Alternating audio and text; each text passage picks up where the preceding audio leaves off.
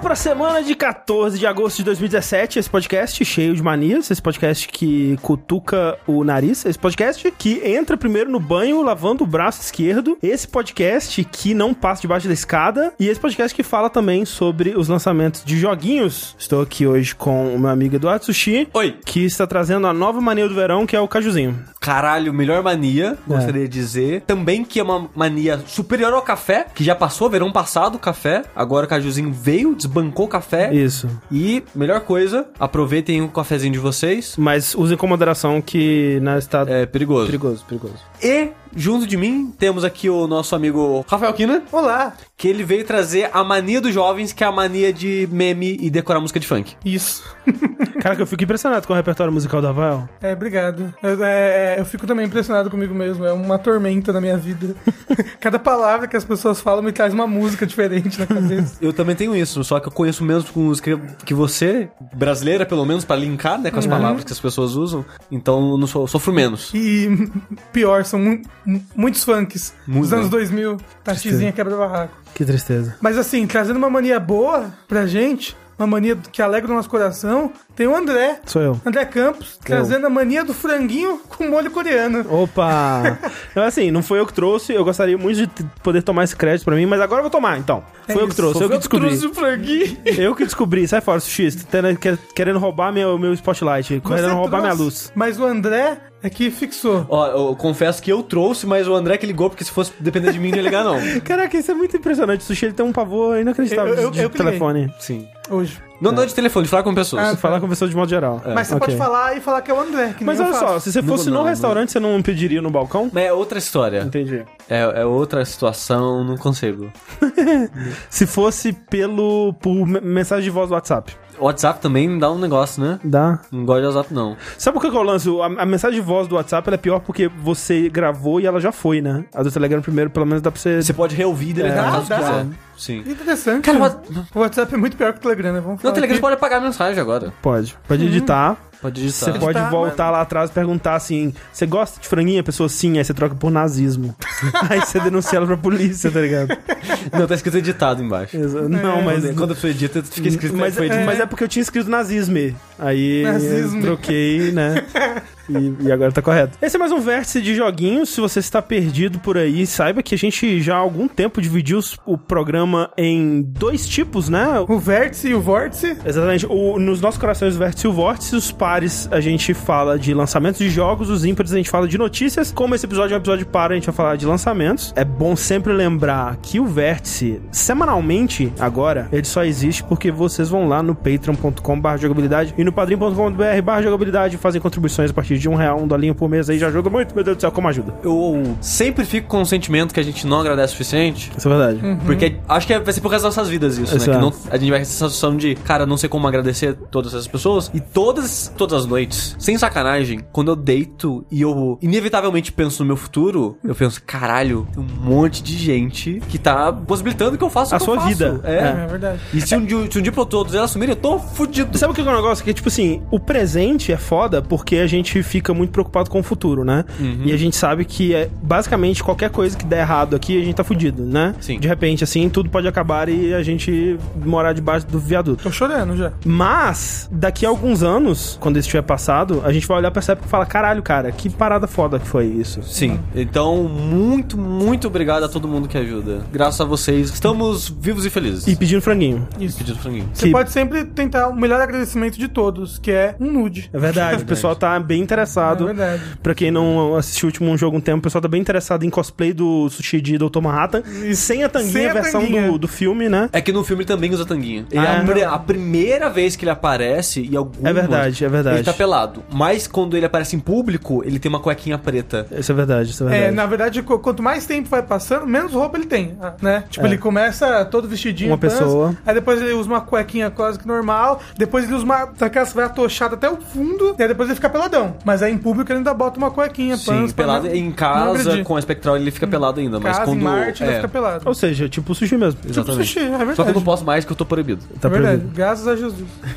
Falando em casais sofridos, eu trago para vocês aqui um novo jogo da Ninja Theory. Que é um estúdio que eu tenho um carinho. Tem um carinho também. Porque eu gosto de Enslaved, eu gosto do Devil May Cry. Gosto. Eu nunca joguei o Heavenly Sword, Também não. mas né, ele teve sua importância lá É, no o comecinho Corraine do... está fazendo sinal que ele gosta. Bom, Corraine. A ideia com esse novo jogo deles, né, quando eles anunciaram num evento da Sony, se eu não me engano, foi numa Gamescom, alguns anos atrás. O PlayStation Experience. Alguma coisa assim. É, É, mas foi em evento da Sony. com um, um breve trailer, a ideia deles era fazer um AAA indie, né? Um Double A, alguma coisa. Ou, ou Triple É, não, é que né? eles falaram AAA Indie. AAA indie. É, e, e até hoje eles são os únicos que falam isso. É, porque a ideia é que eles iam desenvolver e publicar esse jogo de forma independente, com um estúdio bem pequeno, né? Eles, é, foram 20 pessoas trabalhando no jogo. Mas tentar manter o nível dos jogos anteriores dele, ou o que você esperaria de um jogo lançado recentemente. É, a ideia é que o jogo teria uma cara de um jogo AAA, né? Mas andando ali numa linha de equilíbrio entre um indie e um AAA, né? Porque o jogo, ele foi lançado pela metade do preço, né? 30 dólares. No Steam ele tá 55 reais. Na eu- PSN brasileira ele tá Um milhão de 91. reais. É. O que, me surpreendeu, o que me surpreendeu porque eu esperaria que ele fosse custar 60 Eu dólares. também, eu não Porque, esperava que assim, ele fosse ser 30. Há uns anos atrás, agora tá cada vez mais raro esse tipo de jogo, que é aquele jogo de mid-tier que as pessoas falavam, aham. né? Que esse jogo meio termo que ele não era um AAA fodão, caralho, quanto investimento. Uncharted, Uncharted é, mas ele tinha um certo investimento ali. do estúdio relativamente pequeno. Sim. E esse tipo de jogo ele foi ficando escasso, escasso, escasso, porque conforme os estúdios acabaram fechando no meio do caminho e tal. É, só que esses jogos sempre custaram 60 dólares. Sim, sim. Então- Não, alguns custavam 40, mas é, de modo geral era um preço normal. E ele vir custando 30 foi uma surpresa? Sim, sim. É, ele, é, eles conseguiram fazer o, o jogo da forma que foi feita, né? Porque assim, o- esses jogos menores eles foram diminuindo, só que nesse processo os jogos indies foram crescendo, né? Sim. Então eles meio que estão alcançando, né? Cada vez mais os jogos indies estão mais ambiciosos e tal. E eles conseguiram fazer esse jogo indie dessa forma porque eles já tinham know-how dos eh, projetos anteriores deles, né? Que eles trabalhavam desde o Heavenly Sword, que foi um dos primeiros jogos a usar a captura de performance, né? Performance capture, que não é só captura de movimento ou captura de rosto, é a captura de tudo junto, né? Antes até do Uncharted fazer isso. Know-how e tecnologia, provavelmente. já Exato, que já era um é. estúdio. É, é que assim, isso é Fixado. muito bizarro, porque o Heavenly Sword e até o Enslaved, eles tiveram parceria com a Ueta. Tanto é que o Andy Serkis participou de quase todos os jogos deles. É, o Enslaved, ele é o protagonista. É, e no Heavenly Sword ele é um personagem lá. Também, sim. Então, você vê, tipo, caralho, é um dos maiores estúdios, né, de efeito especial do mundo, ajudando no jogo. E nesse jogo, eles não tiveram ninguém além deles. É, no caso do Devil May Cry foi uma parceria com a Capcom, né? Sim. E esse foi sozinho. Então, é muito interessante você acompanhar o documentário deles. E Sim. provavelmente a gente vai citar esse documentário ao longo do, Aham. do podcast várias vezes, porque é muito impressionante ver o trabalho que eles fizeram. É, acho que são 29 vídeos que foram sendo lançados ao longo do desenvolvimento, detalhando as gambiarras que eles tiveram que fazer pra manter o custo do jogo baixo, né? Sim. Como que eles limitaram o escopo, como que eles fizeram tudo desde o começo, Como é bem a- A, fascinante. captura É, da, da, da atriz é muito legal. Sim. Não, é, e é tudo gambiarrona mesmo, Gambiarrona. sabe? Eles não compraram equipamento foda, eles sempre pegavam, tipo, equipamentos baratos e adaptavam pra tentar usar numa captura foda. E é muito impressionante ver eles fazendo isso, batendo cabeça, tentando desenvolver novas técnicas até. E isso só é possível porque eles tinham o know-how, né? Exato. Pra conseguir fazer uma gambiarra, você precisa primeiro conhecer como a parada funciona antes, né? Então, assim, é, que nem o Rafael falou, tem essa atriz, que é a atriz principal, a Melina Jurgens, que ela era uma editora de vídeo deles, né? Nossa, sério? É, sim, ela, ela, ela que editava os vídeos desse documentário. Que ela e é aí, sensacional. É, e aí de repente eles falaram assim: ó, a gente precisa fazer uma captura temporária aqui, né? E chamaram a moça lá, ela colocou, né, aquela roupa preta lá, escanearam o rosto dela e tal. E aos poucos eles foram gostando, eles foram se acostumando com ela, vendo que ela evoluiu bastante como atriz, né? Você vê no começo, assim, ela pedia pra todo mundo sair porque ela tinha vergonha de, de fazer as cenas e tal. E depois ela foi ficando cada vez mais confortável com o papel e acabou. E, e é um papel difícil, né? É, esse jogo, no caso, que a gente tava introduzindo aqui agora, é o Hellblade. Pior que... título de jogos. Pior, é, pior título de jogos, né? Mas é um péssimo nome, cara. É um péssimo nome porque ele não fala nada sobre o que é interessante do jogo, né? É é, o nome te leva a crer que vai ser um jogo de ação com uma espada. God of War. God of War. É que eu acho que o jogo deve ter mudado bastante do começo até o lançamento. Eu acho dele, que nem sabe? tanto, porque desde esse diários e tal, eles já tinham bem uma noção do que que era. Quando você vê o primeiro primeiro teaser, né, que mostraram na Gamescom, a ideia toda tá lá, de coisas psicológicas, a premissa do... A do- premissa da, da- da esquizofrenia da personagem É. já tá no primeiro trailer. a coisa meio viking lá do, do que ela tá. A quest dela, né? Já, já é citada lá e tal. Então, assim, eu realmente não sei por que eles escolheram esse nome. Depois colocaram o subtítulo ainda, Senna Sacrifice. Porque- que eu acho que é pior ainda. Mas eu acho que eles colocaram um subtítulo porque eles falaram, cara, Hellblade meio bosta, né? A gente precisa Uhum. de outro título. Mas todo mundo conhece como Hellblade, a gente não pode mudar agora. Podia, cara. Podia tranquilamente. Teria sido muito melhor. Tipo, eu tava vendo um, um tópico no Reddit quando os reviews começaram a sair. E o pessoal, caralho, não fazia ideia que esse jogo era interessante, que eu deveria me importar, sabe? Porque o nome, cara, não quer dizer nada, sabe? Como é que é o nome do, do outro título da Ninja Theory? É Heavens. Heavenly Sword. Aí, ó, vai ver que era meio Hellblade, que o Heavenly Heavenly Sword. Sword. é uma, vai ver que eles É o contrário, né? É. Continuação espiritual. Mas é, realmente, até eu mesmo, por mais que eu gosto bastante do, do estúdio e já sabia que ele tinha essa pegada meio psicológica e tudo mais, eu mesmo não sabia muito do que ele se tratava antes de, de jogar, né? Me privei um pouco até do. do- dos trailers e gameplays e matérias e tudo mais que saíram. E é importante porque ele é um jogo onde que a história, eu acho que é o aspecto mais importante do jogo. E a pessoa tava falando muita, muita coisa. Mais do que eu gostaria de ter ouvido já antes de jogar. Sim, é. Uma coisa que a gente, a gente não vai citar aqui porque eu realmente acho que é muito importante, mas antes do jogo sair, né, quando os reviews foram liberados, os jornalistas soltaram um spoiler sobre uma mecânica do jogo que, se eu tivesse sabido dessa, desse spoiler antes, eu teria ficado muito puto, cara. Eu, eu, muito eu, eu acho que eu sei o que é, porque é a única coisa de spoiler que eu sei do jogo. É. E, e eu, eu achei que era algo trivial, né? Porque, porque eh, eles soltaram essa notícia como algo trivial. Sim. Olha, no jogo acontece tal coisa. E tipo, agora com todo mundo sabendo que eu sei que é spoiler, senão eu nem teria me tocado. Pois é, não, e eu acho que foi muito disso que aconteceu. Eu não, não acho que tenha sido de má fé, mas eu acho que é uma coisa muito importante de você não saber antes de começar o jogo. Tô triste. Mas assim, pra descrever qual é a pegada do jogo aqui, eu meio que olhei o que o próprio estúdio tava dizendo, né? Pra saber o que, que eles se sentiam confortáveis de falar sobre o jogo pra quem ainda não jogou, né? Então, assim, a premissa básica dele, você vai acompanhar a jornada de uma guerreira celta chamada Senua, que ela tem o seu a sua pessoa amada, né, o seu namorado barra marido, morto e, e sacrificado aos deuses vikings e por conta disso, ela vai numa jornada, embarca numa jornada até o inferno viking, que é o, o Hell, né, com um L só, pra salvar a alma dele. Essa é uma história comum, né, de, de mitologias, né, alguém que vai no, no inferno pra salvar alguém e, e, né, tem muita coisa assim, Dantes Inferno, é, o jogo especifica- especificamente, é bem essa pegada e tal. A diferença aqui, e um, um dos aspectos mais interessantes do jogo é que a Senua, ela sofre de psicose, né, e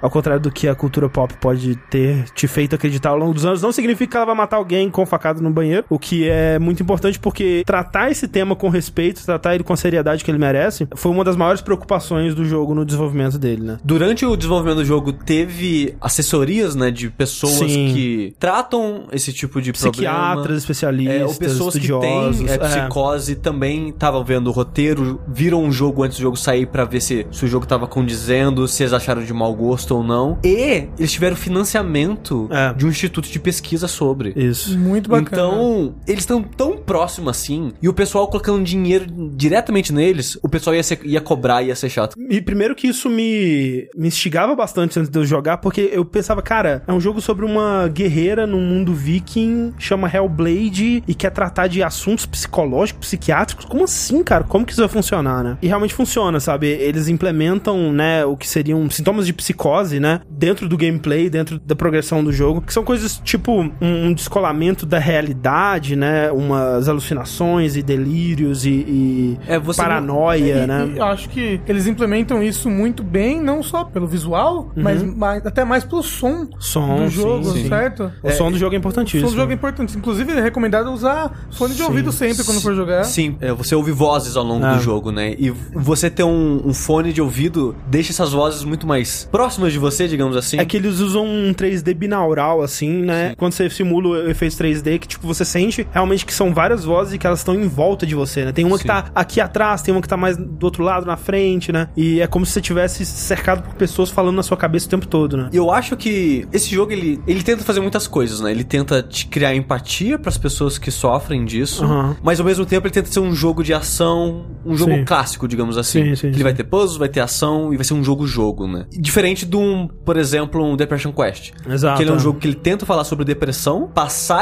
pro jogador, a pessoa que tá lá fazendo as opções do jogo, o que é sentir depressão, o que é ser depressivo. O que eu acho que ele faz bem até. Eu acho excelente ele. Durante muitos anos eu sofri de depressão e depois que eu joguei ele eu tava, tipo, destruído e foi como se eu tivesse tido depressão de novo, Uhum. sabe? Meio que engatilhou, digamos assim, de novo. Nossa, mas não é eu muito acho. bom, não. Mas eu acho impressionante o que o jogo fez e, e eu acho incrível que alguém tenha feito isso porque é uma doença que muitas pessoas não entendem. Quem não tem, não entende direito. Sim, sim. Tipo, é aquela velha coisa. Ah, tô depressivo. Ah, levanta, arruma um trabalho. É. Vai lavar a A, louça. a, a maior parte das doenças psicológicas o pessoal trata como se fosse gripe, né? A psicose mesmo é- pior. é- tem um estigma bem, bem negativo da pessoa. Não, essa pessoa é uma assassina. E eu acho que o jogo ele tentar fazer muitas coisas, talvez pode atrapalhar essa mensagem pra algumas pessoas, Hum. porque eu, eu vi já alguns textões na internet tipo de gente falando: "Ah, minha mãe tem psicose e a doença dela não é pra ser um tema do seu jogo". Eu, eu- totalmente um direito dele. Sim. Da pessoa, né, ficar ofendida do jogo falar da doença que a mãe dele tem e tal. Mas eu acho que, por ele abordar de uma maneira mais tradicional, digamos assim, de uma história, que ela tá indo atrás de uma pessoa, e você, você vê pelos olhos dela, né? Então você vê as,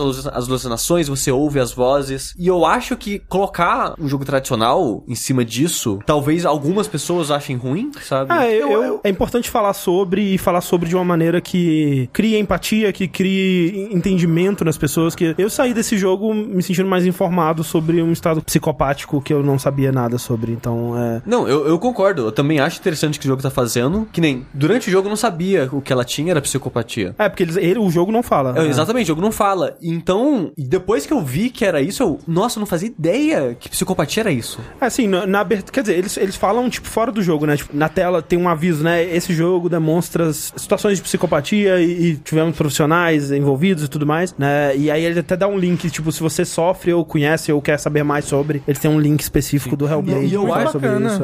É. É, e eu acho importante porque, obviamente, que o jogo ele não vai te ensinar exatamente o que é a doença. É, e ele tudo nem, mais. se- nem se propõe a ser um tratamento, nem lo- nada longe não, disso. não. É só- eu acho que ele queria contar uma história de uma pessoa Ah. que sofresse disso, mas Se- sendo natural, sabe? é, sem ser de mau gosto, sem é, capitalizar, eu acho, em cima Ah, da- do, do problema dela. Sim, porque a história não é necessariamente sobre a psicopatia, é Sim. sobre uma pessoa com psicopatia numa quest pessoal dela e fazendo alguma coisa que outro personagem de videogame faria, só que com os problemas que uma pessoa com psicopatia enfrentaria. Sim. O lance das vozes é, é bem interessante que o jeito que elas funcionam, né, é- é- ele tem essa coisa de criar um ambiente, né, e meio que até te cansar e te deixar tenso e nervoso, porque elas estão constantemente falando na sua cabeça, e são várias, então algumas elas estão te zoando, algumas estão colocando dúvida, algu- algumas estão falando, não, vai lá, é isso mesmo, outras estão, né, simplesmente tipo, com medo, né, não faço não, não vai lá não, e ao mesmo tempo elas servem de uma forma mecânica também, né, porque muitas vezes elas te dão dicas do que fazer quando você tá há muito tempo agarrado em alguma coisa, elas te dão alertas durante a batalha, tem um inimigo atrás de você e tudo mais, alguma coisa assim, e ao mesmo tempo elas servem pra te desnortear te confundir, né, então você tá indo pra um caminho que você sabe que é o certo, e elas estão falando, não é por aí não, é por outro lado, ou então começar a rir de você, ah, essa ela não vai conseguir fazer isso, o que, que ela pensa que ela tá fazendo, sabe? É uma, um aspecto que funciona muito bem, eu acho, e o gameplay do jogo é dividido entre sessões de combate e sessões de puzzle, né? As sessões de puzzle, elas refletem também esse tema da percepção da realidade, né? Que é meio distorcida e meio incerta, né? Envolve puzzles tipo os que a gente já viu em jogos como é, os puzzles do Charada do Batman, por exemplo, né? Que você tem que forçar a perspectiva pra formar imagens com objetos do cenário ou Tem que ver olhar as coisas pelo ângulo certo. ver coisas do ângulo certo pra formar uma imagem ou, É, ou coisas desse tipo. Normalmente o jogo vai te dar uma runa, aí você tem que achar no mundo, através da perspectiva, a runa lá. Por exemplo, o primeiro puzzle que eu fiz, eu tinha que achar uma que parecia um pé de galinha, uma pata de Aham, galinha. aham. Então eu tinha que alinhar uma árvore, sem galhos, que era só um, um traço, então, com uma cruz que era um formato de Y. Ah. Você alinhava os dois, fazia essa pata de galinha e resolvia o puzzle. E ele tem bastante disso, ele tem bastante de. Tem, por exemplo, tem uma escada que tá quebrada, mas aí tem uns fragmentos de degraus da escada flutuando no ar. E você- se você olhar esses fragmentos de um ângulo correto, eles completam a escada, aí você consegue atravessar ela, né? E é basicamente isso, né? Ele não tem tanta variedade no que você vai fazer ao, ao longo dele, exceto pelo combate, né? Que, como um bom jogo da Ninja Theory, tem que ter um combate. Combate. E eu fiquei bem surpreso com a qualidade do combate, que ele é bem simples, né? Você tem dois botões de ataque, um ataque forte, um ataque fraco, e um, um ataque melee, na verdade, né? Então são três botões de ataque. Você tem um botão de defesa, um botão de correr, que ele é um modificador em cada um dos ataques, e um botão de desviar. Ele tem bastante nuance até, e bastante variedade, no sentido de que você pode correr para dar ataques diferentes, você pode dar combos diferentes, de- dependendo da ordem de botões que você aperta. Você pode dar parry, né? Se você defender no momento certo. E mais pra frente ele vai acrescentando algumas habilidades, tipo uma habilidade de, de- de desacelerar o tempo e outras coisas que ele vai é, te apresentar ao longo do jogo que dão um pouco mais de variedade. Mas assim, o loop do jogo ele é bem isso. É tipo, você vai andar por um lugar, resolver uns puzzles de perspectiva e de observação, é, avançar através de uma porta. Geralmente você vai chegar numa areninha, lutar contra, sei lá, uns 6 a 10 caras lá e prosseguir pra mais um puzzle desse tipo, né? Eu- Uma coisa que eu gosto no combate dele é que ele é meio claustrofóbico. É como se fosse uma mistura do Devil May Cry com Resident Evil 4. Porque a câmera ela é colada no personagem, Não. então ela não é afastada pra você ter uma visão dos inimigos. E eu até achei que isso era estranho quando eu vi o trailer de gameplay dele, porque a câmera tá tão perto, né? Mas faz sentido. É, e eu gosto porque o jogo, como ele passa o tempo todo colado no- na cena durante o combate, dá um sentimento de claustrofobia. Sim. Muito forte. E ao longo. do- e você fica tenso. No começo até de boa, porque é um ou dois. Um cara, raramente vai ser dois. Então você sempre tem meio que um controle da situação. Mas depois, quando é muitos e muitos inimigos, você não sabe o que tá acontecendo, sabe? Exato. Te dá um, um nervosismo muito grande. Mas, mas ao mesmo tempo, o combate, ele é muito responsivo. Sim. Ela é lenta. De novo, né, citando o Resident Evil 4, é que a câmera tá muito próxima, ela move devagar e sempre focado num cara só. Como se fosse o lock do Dark Souls sempre ativado no, no inimigo. Sim. E você pode mudar, inclusive, com o, o analógico da direita. Sim, sim. Só que ela é muito ágil, Uhum. os ataques dela são rápidos e você pode cancelar qualquer ação com outra ação. Ah. Então, por exemplo, eu tô no meio de um combo, veio outro cara de fora me atacar, não importa se você tá no meio do ataque, se apertou a defesa no tempo certo, você vai dar parry nele. E Tem o mesmo- frame no desviar? Tem, também. tem. E tem. é, e o, o parry, ele não é super preciso, sabe? Você Sim, é bem consegue de boa. dar parry bem tranquilamente, assim. Você consegue dar parry basicamente em tudo, assim. Os ataques que você não consegue dar parry, eles vêm com um brilhozinho meio vermelho, laranja, assim, mas são os únicos. Então, independente do tamanho do inimigo, de quão impressionante pareça o ataque, se ele não vier com um brilhozinho vermelho, você consegue dar parry e é bem legal. Uma coisa bacana do combate, pelo que eu vi você jogar, é que ele parece ter bastante peso, sabe? Ele parece É, ter, Sim. ter uma realidade ali nas coisas que estão acontecendo. Sim, e o fato da câmera estar bem próxima dela também te deixa num ângulo do que parece que ela veria as coisas. Então, um inimigo que é alto, ele dá. Ele às vezes não é tão mais alto que você, mas ele te intimida, sabe? Sim. Ele- as coisas são bem intimidadoras E, por causa e- disso. e eu comentei, né, que o combate, ela, ela é meio lento, mas os inimigos também são meio lentos de movimentar. Tudo tem muito impacto, né, por, Ah. por causa dessa velocidade deles, é uma velocidade mais próxima do que a gente esperaria de uma realidade. Sim. Então, o jogo tem um impacto muito bom durante o combate. Assim, a Ninja Theory, ela é um estúdio que, pelo menos pra mim, ela faz bons combates. Sim, eu gosto O bastante. do Enslave tem lá seus problemas, mas o Devil May Cry, por exemplo, Acho eu acho excelente. excelente. Daí deve marcar o DMC. É, Isso. polêmica opinião, mas eu acho o DMC melhor que os outros Devil May Cry, e eu joguei todos, então não é... Ah, não, só pra pessoa não falar, ah, mas você não jogou, sei lá o qual. Eu joguei, mas eu Sim. prefiro esse. É, e e até é foda também que, tipo, seria interessante a gente ver um Devil May Cry novo da Capcom saindo agora, né? Pra Sim. Ter jogos mais contemporâneos, assim. Exato. Não seria tão interessante isso, não. Ah, vamos ver. Então eles conseguiram fazer um bom trabalho aqui, e uma das coisas que me deixa triste no jogo é que ele é bom, mas é muito simples. É meio bizarro falar isso, mas ele merecia mais atenção, ou talvez um jogo pra ele, sabe? E talvez eles façam isso mais pra frente, já porque é um estúdio agora que estão indie, talvez eles reaproveitem o combate em outro jogo, né? Ai, meu Deus, vai ser um MOBA.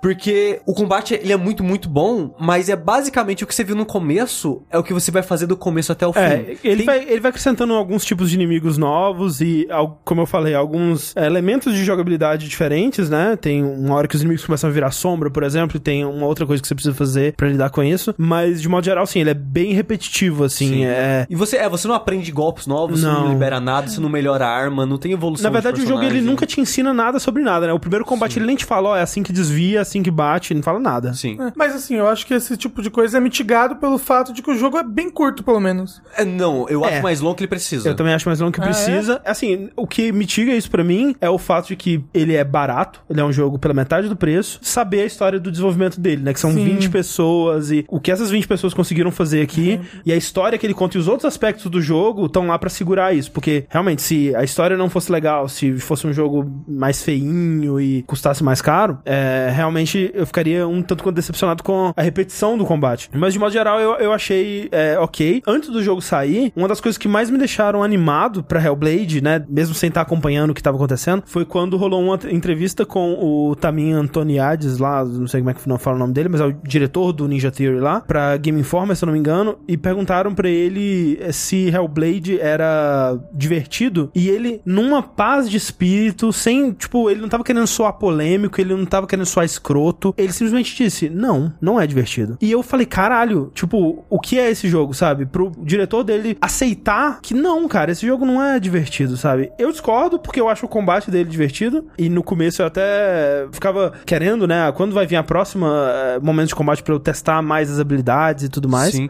Eu também senti isso, mas o que eu acho que ele quis dizer com isso é o jogo, o escopo do jogo de modo geral. Sim. É um jogo tenso, apreensivo, Depressivo. depressivo, que eu, muita gente ouvi falando no Twitter que não conseguia jogar muito do jogo. Tinha que que se sentia mal, né? É que sentia mal, tinha que parar, ficar um tempo, jogar no outro dia ou depois de algumas horas. Uhum. É porque o jogo é, ele é pesado. Ele faz você sentir o sofrimento da Senua. Ele é sabe? opressivo, ele é claustrofóbico, ele é. te deixa tenso, né? Ao mesmo tempo, ele tem essa aparência de jogo AAA que a gente falou, mas. Porque ele é bonito pra caralho. Ele é bem bonito, mas ele tem o escopo indie ainda, né? Sim. Então, como a gente disse, ele tem essas. Basicamente essas mecânicas que a gente falou, né? Ele não tem muito mais do que isso. Ele tem Andar. Alguns coletáveis, você escuta uns audiologos, você encontra umas cabeças escondidas que falam uns negócios pra você também. É, mas basicamente andar, resolver esses puzzles ambientais e, e o combate. E como o Sushi disse, e eu concordo bastante, ele é mais longo do que ele deveria. Eu acho aquela parte na árvore ali Sim. bem arrastada, bem arrastada. Eu acho que não precisava ter nada daquilo ali. Exato, eu, eu tirava tudo. Tudo. Tirava os quatro negócios ali. Quantas horas, mais ou menos, de Umas jogo? oito Umas horas. oito, eu levei umas 8, 10 horas. É.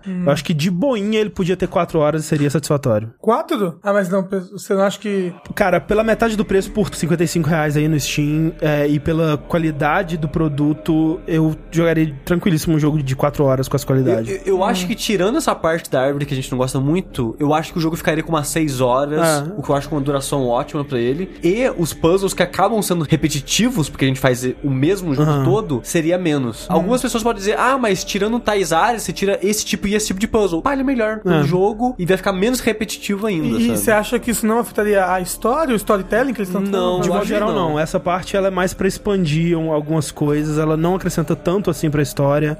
É, ela não É, acrescenta ele- tanto assim pra jornada. É um momento que a cena ela tá mais parada, ela não tá muito avançando. É um momento de pausa mesmo que eu realmente fiquei confuso do propósito dele ali. A impressão que eu tive é que é pra prolongar o jogo É. mesmo, para as pessoas não reclamarem que é um jogo muito curto. É, aposto que, que tem gente reclamando Ah, que ele é com muito certeza. curto. Mas né, cara, se for pensar nesse pessoal, você nem faz um é, jogo assim. Mas curto ele não é, de forma alguma. É, o Hellblade, ele tem. Ele tem. Ele, ele é, o Hellblade ele é muito um jogo. É exatamente o jogo que eles gostariam de fazer, mas ao mesmo tempo, em alguns aspectos, ele tem essa vontade de agradar, por exemplo, com o título, que me parece uma tentativa de trazer um público que não se interessaria pra um jogo chamado Psychology Quest, sei, sei lá, sabe? Uma coisa bizarra, assim, sabe? E ao mesmo tempo, isso, né? De prolongar o jogo pra ele inflar as horas dele, inflar a duração dele, que eu acho que acaba fazendo de serviço. O jogo, ele é visualmente lindo, mas eu vi pessoas falando assim, e agora? Qual que é o jogo mais bonito que existe atualmente? É Hellblade? Não, cara, calma lá, pelo amor de Deus. A, É, a, a, a Senua, nem durante o jogo todo ela é tão bonita assim. Não. Porque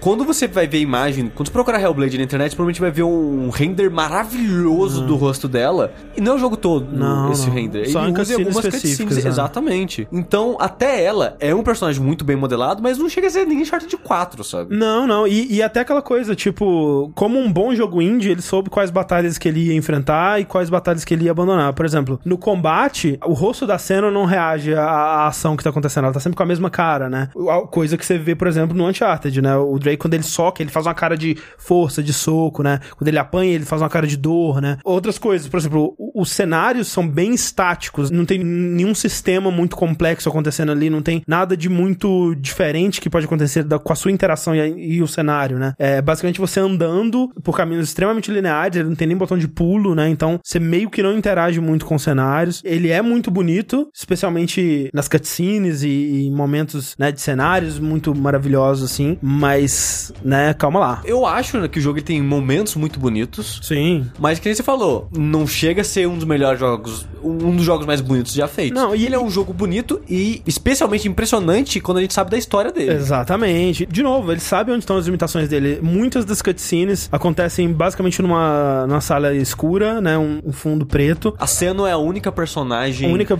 totalmente renderizada do jogo. É, que com a animação facial, com a animação de captura deles. Quando você tem que ter outros personagens humanos falando e com emoções na tela, eles usam vídeo, né? Que eles capturaram do. É, e é até interessante porque eu não perceberia isso só jogando, mas vendo o documentário, eles fazem uma mescla de, de um personagem 3D com FMV em cima dele, Aham. que eu não perceberia nunca isso sem ver o documentário. Pra mim seria ser FMV todas as cenas, sabe? É, eu não sei se eles usaram isso no final, porque até ele tem um modo de foto, né? Que você consegue ver é, a cena em vários ângulos e realmente só tinha um plano do vídeo lá.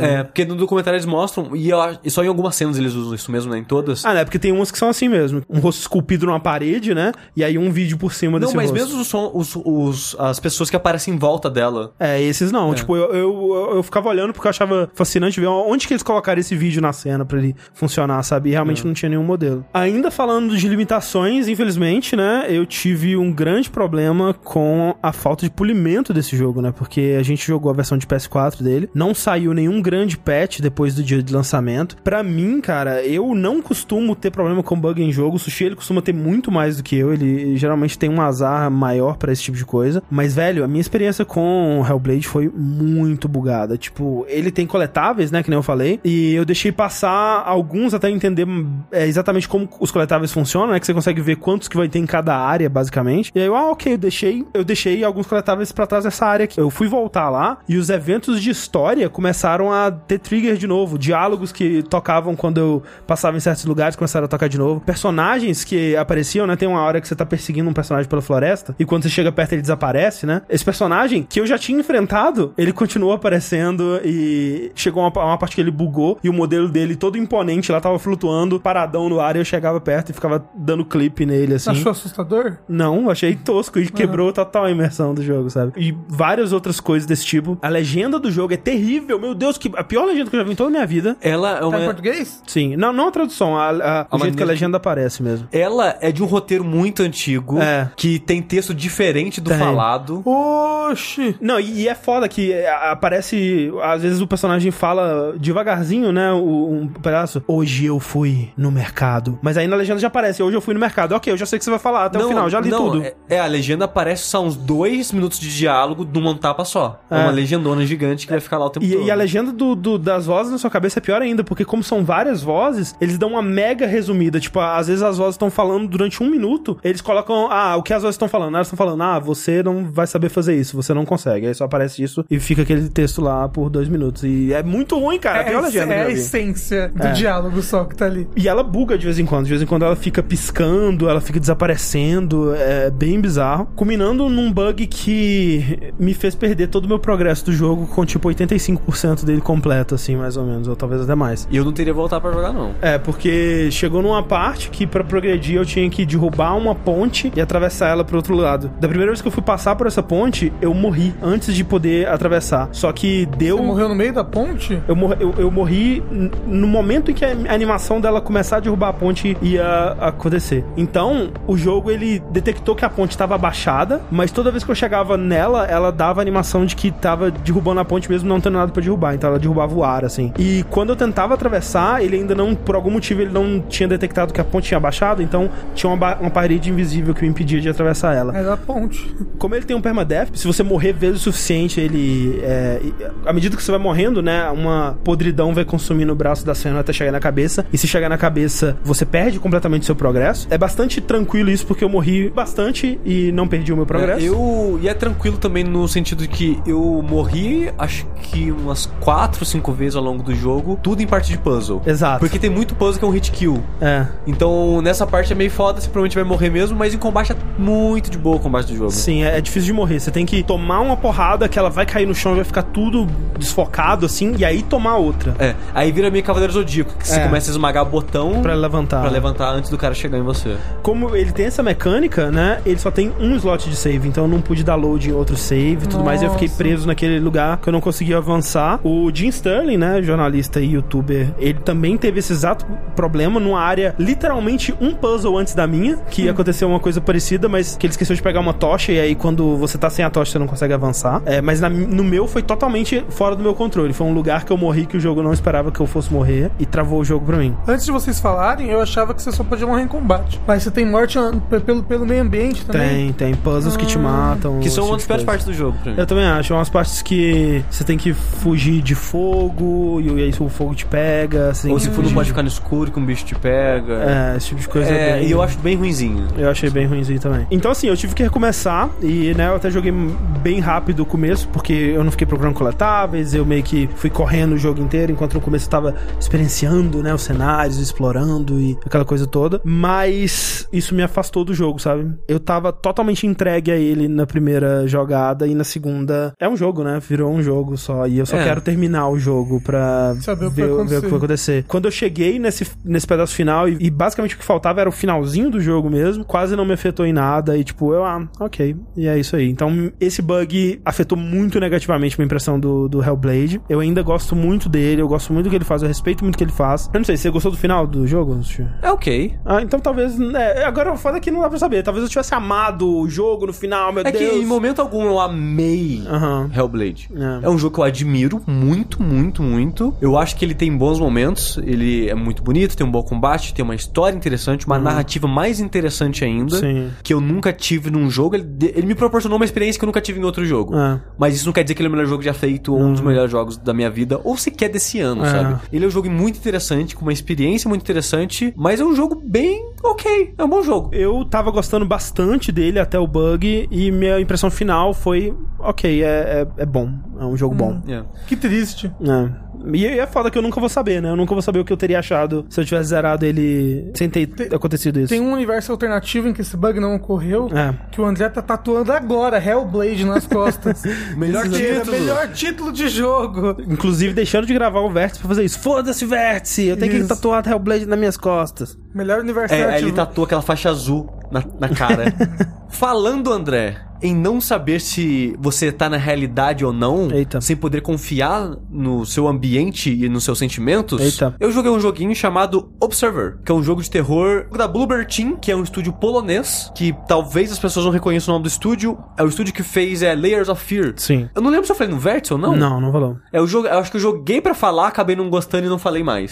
Que é um jogo de terror também, que saiu em 2014, se eu não me engano, que ele tem uma premissa interessante e ele tem momentos interessantes, que você é um artista, um pintor, e você tá na sua casa e começa a acontecer coisas estranhas enquanto você anda pela sua casa. Você tá procurando sua família, quer saber o que aconteceu, e blá blá blá. E ele tem uns momentos que são bem interessantes, meio Silent Hill assim, que o ambiente começa a transformar na sua frente, é uma parada até meio PT de corredor dando loop, Aham. e você entra numa porta, sai numa outra que não era pra ter saído. Coisas inesperadas, E- assim. E a temática dele ser pintor, das pinturas, é bem presente também, é né? bem no presente, terror né? do jogo. Sim, sim, é bem presente no terror do jogo. Você jogou, Rafael? Não, eu só fiquei sabendo que era um excelente jogo de terror.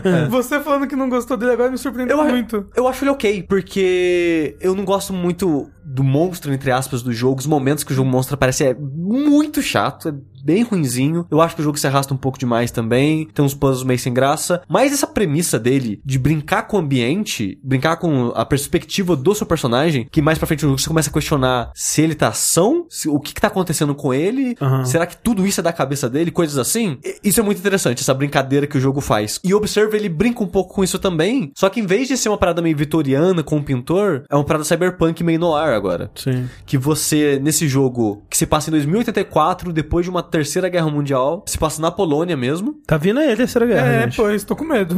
se passa na Polônia mesmo, e agora o país é basicamente. pertence a uma empresa específica, Uhum. ele é basicamente dono do país, a empresa é dona do país, é, e você é um funcionário dessa empresa, que no caso você é um policial dela. Sim. Inclusive interpretado pelo Rutger Hauer, que fiquei bem surpreso, que eu acho que a referência que eles pegaram aí foi justamente do Blade Runner, né? Que ele é o antagonista, né? Ele é o, ele é o replicante que morre na chuva. Ah, eu não fazia ideia que era um dublador famoso, e muito menos que era esse cara, Sim. mas é muito boa a dublagem Eu dele. gostei a bastante. voz dele é muito boa. Porque é, um- é- ele, tipo, o Rosgal tá idoso hoje em dia, né? E é um policial velho, né? Sim, realmente. não é, você é um policial, sei lá, com 50, 60 Não, anos. acho que mais. Ele tem uma cara de É- ter uns 60 anos. É, é, você tem uma cara bem velha. Você, tem, a- você tem o RG dele com a idade de nascimento, mas eu já esqueci a idade que ele vai ter. Mas a voz dele é uma voz de, já de uma pessoa velha, de sei lá, uns 60, 70 anos, como se tivesse fumado a vida inteira. Exato. Porque ele tem uma ronquidão que dá um timbre maravilhoso pra voz dele. E você é um policial especial, que é você é um observer, que a, a sua habilidade especial, digamos assim, é que você tem vários implantes cibernéticos em você que permite você entrar na mente de outra pessoa. Eita, Porque nesse mundo, quase todo mundo tem implantes cibernéticos. Psychonauts. é, eu ia falar isso, filho da mãe. O Ghost in the Shell que também né, é assim. E o seu personagem ele pode tirar um fio da cabeça dele, ligar na nuca da outra pessoa e entrar dentro da mente dela pra extrair informação. Uhum. E essa é uma das paradas mais interessantes do jogo. Porque assim, a história dele tem uma premissa bem comum, que você tá lá de boa no seu carro, vivendo sua vidinha de, de policial, esperando algo acontecer pra te chamarem. Aí você recebe uma ligação do seu filho, que você não tem contato há muitos anos, que, que você, tipo, caralho, você tivesse até morrido, sabe? Que, onde você tá, que aconteceu. E seu filho pede ajuda pra você, que tá num- numa situação merda, por favor, vem cá me ajudar. E você descobre que seu filho tá num, num prédio, num dos bairros mais pesados e fudidos Uhum. é, do país. Então você vai lá tentar ajudar ele, entra no, no hotel, no prédio que ele tá, e o jogo todo se passa lá dentro. E ele tem uma pegada muito interessante, meio Resident Evil até, que você tem o prédio inteiro pra andar e a história vai acontecendo dentro dele. Então você vai fazendo backtracking, você pode explorar áreas antes de ter que ir lá fazer algo da história. Tem muitas salas que você vai ter, tipo, a vida da pessoa que morava naquele apartamento, mas não faz parte da narrativa principal do jogo. Você pode hackear o PC dela, ver os e-mails, ver É. as coisas que ela acessava e tal. Exatamente, e eu, eu acho um aspecto muito legal desse jogo, porque o Laser of Fear, ele era quase um Gone Home com mais terror, Sim. sabe? Um Walking Simulator. É porque Laser of Fear você andava reto, o jogo jogava uns textos pra você ler, você achava uns arquivos de texto, você lia, e era Tu- isso, tu tomava sabe? uns, uns jump scare aqui e acolá. Exato. E o o que me mantia, o que me manteve jogando ele até terminar, é que eu achava muito interessante a maneira que ele brincava com a perspectiva do seu personagem e do mundo dele. E nesse, até fora das partes de terror, que ele tem, é bem divididinho assim, tipo, ele tenta te dar atenção o tempo todo, você tá andando no prédio, que é um prédio horrível, tudo quebrado, parede quebrada, e tipo, as paredes quebradas não foi que tipo, ah, nossa, derrubaram as paredes, não, essa parede foi quebrada na gambiarra pra fazer um corredor pra novos quartos, sabe? É um lugar tosco, feio, tudo bagunçado, cheio de lixo. Aí tem, tipo, os andares tem, tipo, banheiro comunitário que é tudo quebrado e cagado. E é uma zona de sujeira horrível que me, me dá um toque dentro de mim. me dá um desconforto andar naquele lugar. Vale não, vou, não, dizer... não vou mais te chamar pra lá em casa, não, então. Vale dizer que o jogo ele é um FPS, né? Ele é em primeira pessoa, no caso. Ele é tecnicamente muito impressionante, né? Ele é muito bonito, assim. É, é, obviamente, à medida que você vai jogando, você vai vendo que, ok, ele é um indie, ele tem suas limitações, né? Por exemplo, você vai conversar com outras pessoas que moram lá, você geralmente conversa com elas pela porta, né? Sim. E aí só aparece um videozinho meio tosco, tipo um GIF animado de uma filmagem da pessoa É na Bloodborne. porta. É tipo Bloodborne, só que um, um pouco de referência de 1984 também. Sim, sim. Que o olho mágico da pessoa, quando ela te olha, você vê o olho dela na câmera. É. Então é um olho Big na Brother. É, então toda porta que te atende, que não é toda porta que alguém vai te atender, você fica vendo o olho da pessoa te vendo enquanto você conversa com ela. É, e tem umas histórias até ok. Interessante de você acompanhar. Você- geralmente você vai lá falar com a pessoa, vai ser uma série de respostas que vai, algumas têm opção, como você vai seguir o diálogo com essa pessoa, mas nunca vai sair daquela porta, daquela conversa. Você basicamente vai conhecer mais do mundo fazendo isso, que é um mundo bem bosta, merda, cyberpunk, corporações e pessoas malucas e drogadas e tal. É, ele tem algumas coisas visuais que eu achei interessantes, assim, de como que ele representa esse mundo cyberpunk, né? Que eu achei até bem, muito bem desenvolvido pra um jogo de uma desenvolvedora relativamente iniciante, eu, eu imagino. Eu não sei que outros jogos ela fez antes de Layers Ela já existe há uns 10 anos, só que só fez jogo bem pequeno antes. O Laser of Fear é o primeiro jogo que as pessoas conhecem dela. Sim, e quando você vai fazer né, uma coisa futurística assim, ou você se inspira muito em algo que já existe, ou você tem que criar muito do zero. E eu acho que ele fez um pouco dos dois, assim. Sim. E- eles pegam bastante do país deles, Aham. né? Ah, como seria um bairro pobre do nosso país no futuro. Ah. Então, até o carro do seu personagem é um carro antigaço. É, é tipo um DeLorean É, bizarro. é tipo um carro que você vê hoje, só que cheio de gambiarra pra ainda É. ser usado no futuro. Hum, Mas uma coisa que eu, que, eu, que eu não tô entendendo. Ah, da onde que vem o aspecto de terror do jogo? Da onde vem esse aspecto terror- de susto, medo? O terror vem da ambientação. Que eu e o André falando do Corra, né, no Fora da Caixa um tempo atrás. É um filme que ele poderia muito bem ser um filme de comédia, se usasse uma trilha sonora diferente, se tivesse uma edição diferente. Esse jogo é quase a mesma coisa. Ele é um jogo de terror, porque enquanto você anda no prédio, você ouve sons de fundo, tipo Gone Home. Tô andando numa casa que é uma casa normal. Ai, cara, de onde veio esse som? Por que, que tem um sussurro vindo da lá? Por que, que tem um som de chiado? Por que, que tem. al- alguém andou ali? O jogo ele brinca com isso constantemente. Tipo, você tá ouvindo grunhidos, você tá ouvindo som de coisas batendo dentro de um apartamento, coisas aparecem na sua frente e o jogo te dá susto de tempo É, em tempo. então, Você se sente ameaçado por algo dentro do jogo? É que assim, você- quando você chega nesse prédio, você tá indo ver seu filho. Quando você chega no apartamento dele, você encontra um corpo sem cabeça, que você não sabe quem é, que ele cortaram a cabeça e ele tá cheio de arranhado e marcas de ferimentos no corpo. Ah, aí sim. Sangue espalhado pelo Você quarto e tal. isso no quarto? No quarto. Ah, meu Deus. Só que você não sabe quem é o corpo. E aí você tem umas mecânicas de análise forense da parada, que você, você usa umas visões diferentes pra É, você tem- analisar objetos e analisar É, o Heavy sangue. É tipo Heavy Rain, mas é mais tipo Condemned, por exemplo, que é um jogo que faz uma coisa parecida também. É. Você tem a visão de é, análise biológica. É. Você vai ver, tipo, um ferimento no corpo, você vai ver sangue pelo ambiente, coisas assim. E você tem um de análise tecnológica, né? É. Que você usa um sinal muito louco que ele identifica é, coisas tecnológicas do ambiente e vai marcar pra você, tipo, um computador, um painel, sei lá. Item coisas- coletável. Exato. É, então você começa. E o jogo nessa hora te prende dentro desse quarto. E você tem que achar uma senha de segurança pra conseguir abrir a porta e sair de lá. O jogo ele basicamente te prende lá até a- aprender a explorar o ambiente, usar seus poderes de, de análise. Depois que você sai de lá, fica tudo vermelho, começa a tocar um alarme desgraçado do fim do mundo dentro do apartamento todo. Você não sabe o que tá acontecendo. Depois que passa o alarme, você descobre que o prédio todo foi trancado. Porque nesse mundo teve um. Tipo uma peste negra, digamos assim, que foi espalhada a partir de próteses mecânicas. As pessoas usavam próteses, às vezes o corpo rejeitava a prótese, acontecia alguma coisa e dava uma infecção. Só que essa infecção era, era transmissível. E quando a pessoa tinha isso, não tem cura, já era, fudeu, você vai morrer. Na, na história desse universo, as pessoas começaram a matar pessoas que começou a ter sinal disso. Mata, antes que desenvolva a doença e passe para as outras pessoas. Você também tem um, uma coisa, um- meio que um culto religioso de pessoas que são puras, né? Que elas Ah, não que não têm. possuem prótese. É, É. E elas fazem isso justamente pra. Né, não. Nós não vamos ser infectados por essa merda aí, não. Essa coisa aí é de Satanás. Uma das coisas que o governo desse país fez pra tentar impedir as doenças de alastrar é que assim que ela vê sinal de uma doença em um lugar, é Quarentena. obriga- é, em com- quarentena. exatamente. Então todo prédio ele tem que ter esse mecanismo de segurança, porque ah, tem sinal de doença, tranca tudo. Então você tá preso dentro desse apartamento com os moradores de lá, e por isso que o jogo se passa todo dentro desse apartamento. Não, não, não só isso, você tá preso com aparentemente um assassino, pelo que você tá falando. Exatamente. Alguém- Então você Aí tá, ten- você tá tentando descobrir se o corpo que você achou é do seu filho, se ele não for, cadê? E quem foi que matou. Então é basicamente isso que você tá fazendo lá dentro. Tentar descobrir também por que, que tá trancado. Será que alguém está infectado aqui ou não? Sim. Então você tá tentando meio que descobrir um mistério, vários mistérios ali dentro. Então ele tem esse momento de detetive, que eu achei até divertido explorar o apartamento, tentar achar o assassino e coisas assim. Eu achei divertido de andar lá dentro. Sim, é legal. Mas a parte mais terror, que eu acho que as pessoas vão achar de terror clássico, apesar que o jogo, que nem eu falei, o jogo ele o tempo todo ele tenta te dar medo, ele o tempo todo ele tenta te deixar no- na beiradinha da cadeira e É tal. tenso. O tempo todo ele é tenso. Exato. A parte de terror vem quando você entra na cabeça das pessoas. Quando você encontra uma pessoa, aquela outra vítima, ela tá quase morrendo, ela tá, tipo, nos, últimos suspiros da vida dela, você fala, ok, a pessoa não consegue falar comigo, eu preciso extrair informação do assassino de uma maneira. Enfia o fio na cabeça da pessoa. Só que a maneira, e deve ser um inferno ser um observer, cara. Porque puta que pariu. Quando você entra na cabeça da pessoa, você não tem as memórias lindas, bonitinhas, como se fosse um filme pra assistir do ponto de vista da pessoa. Você parece estar num pesadelo Um desgraçado. purgatório pessoal da pessoa. Exato, que você vai tendo fragmentos de memória da pessoa, de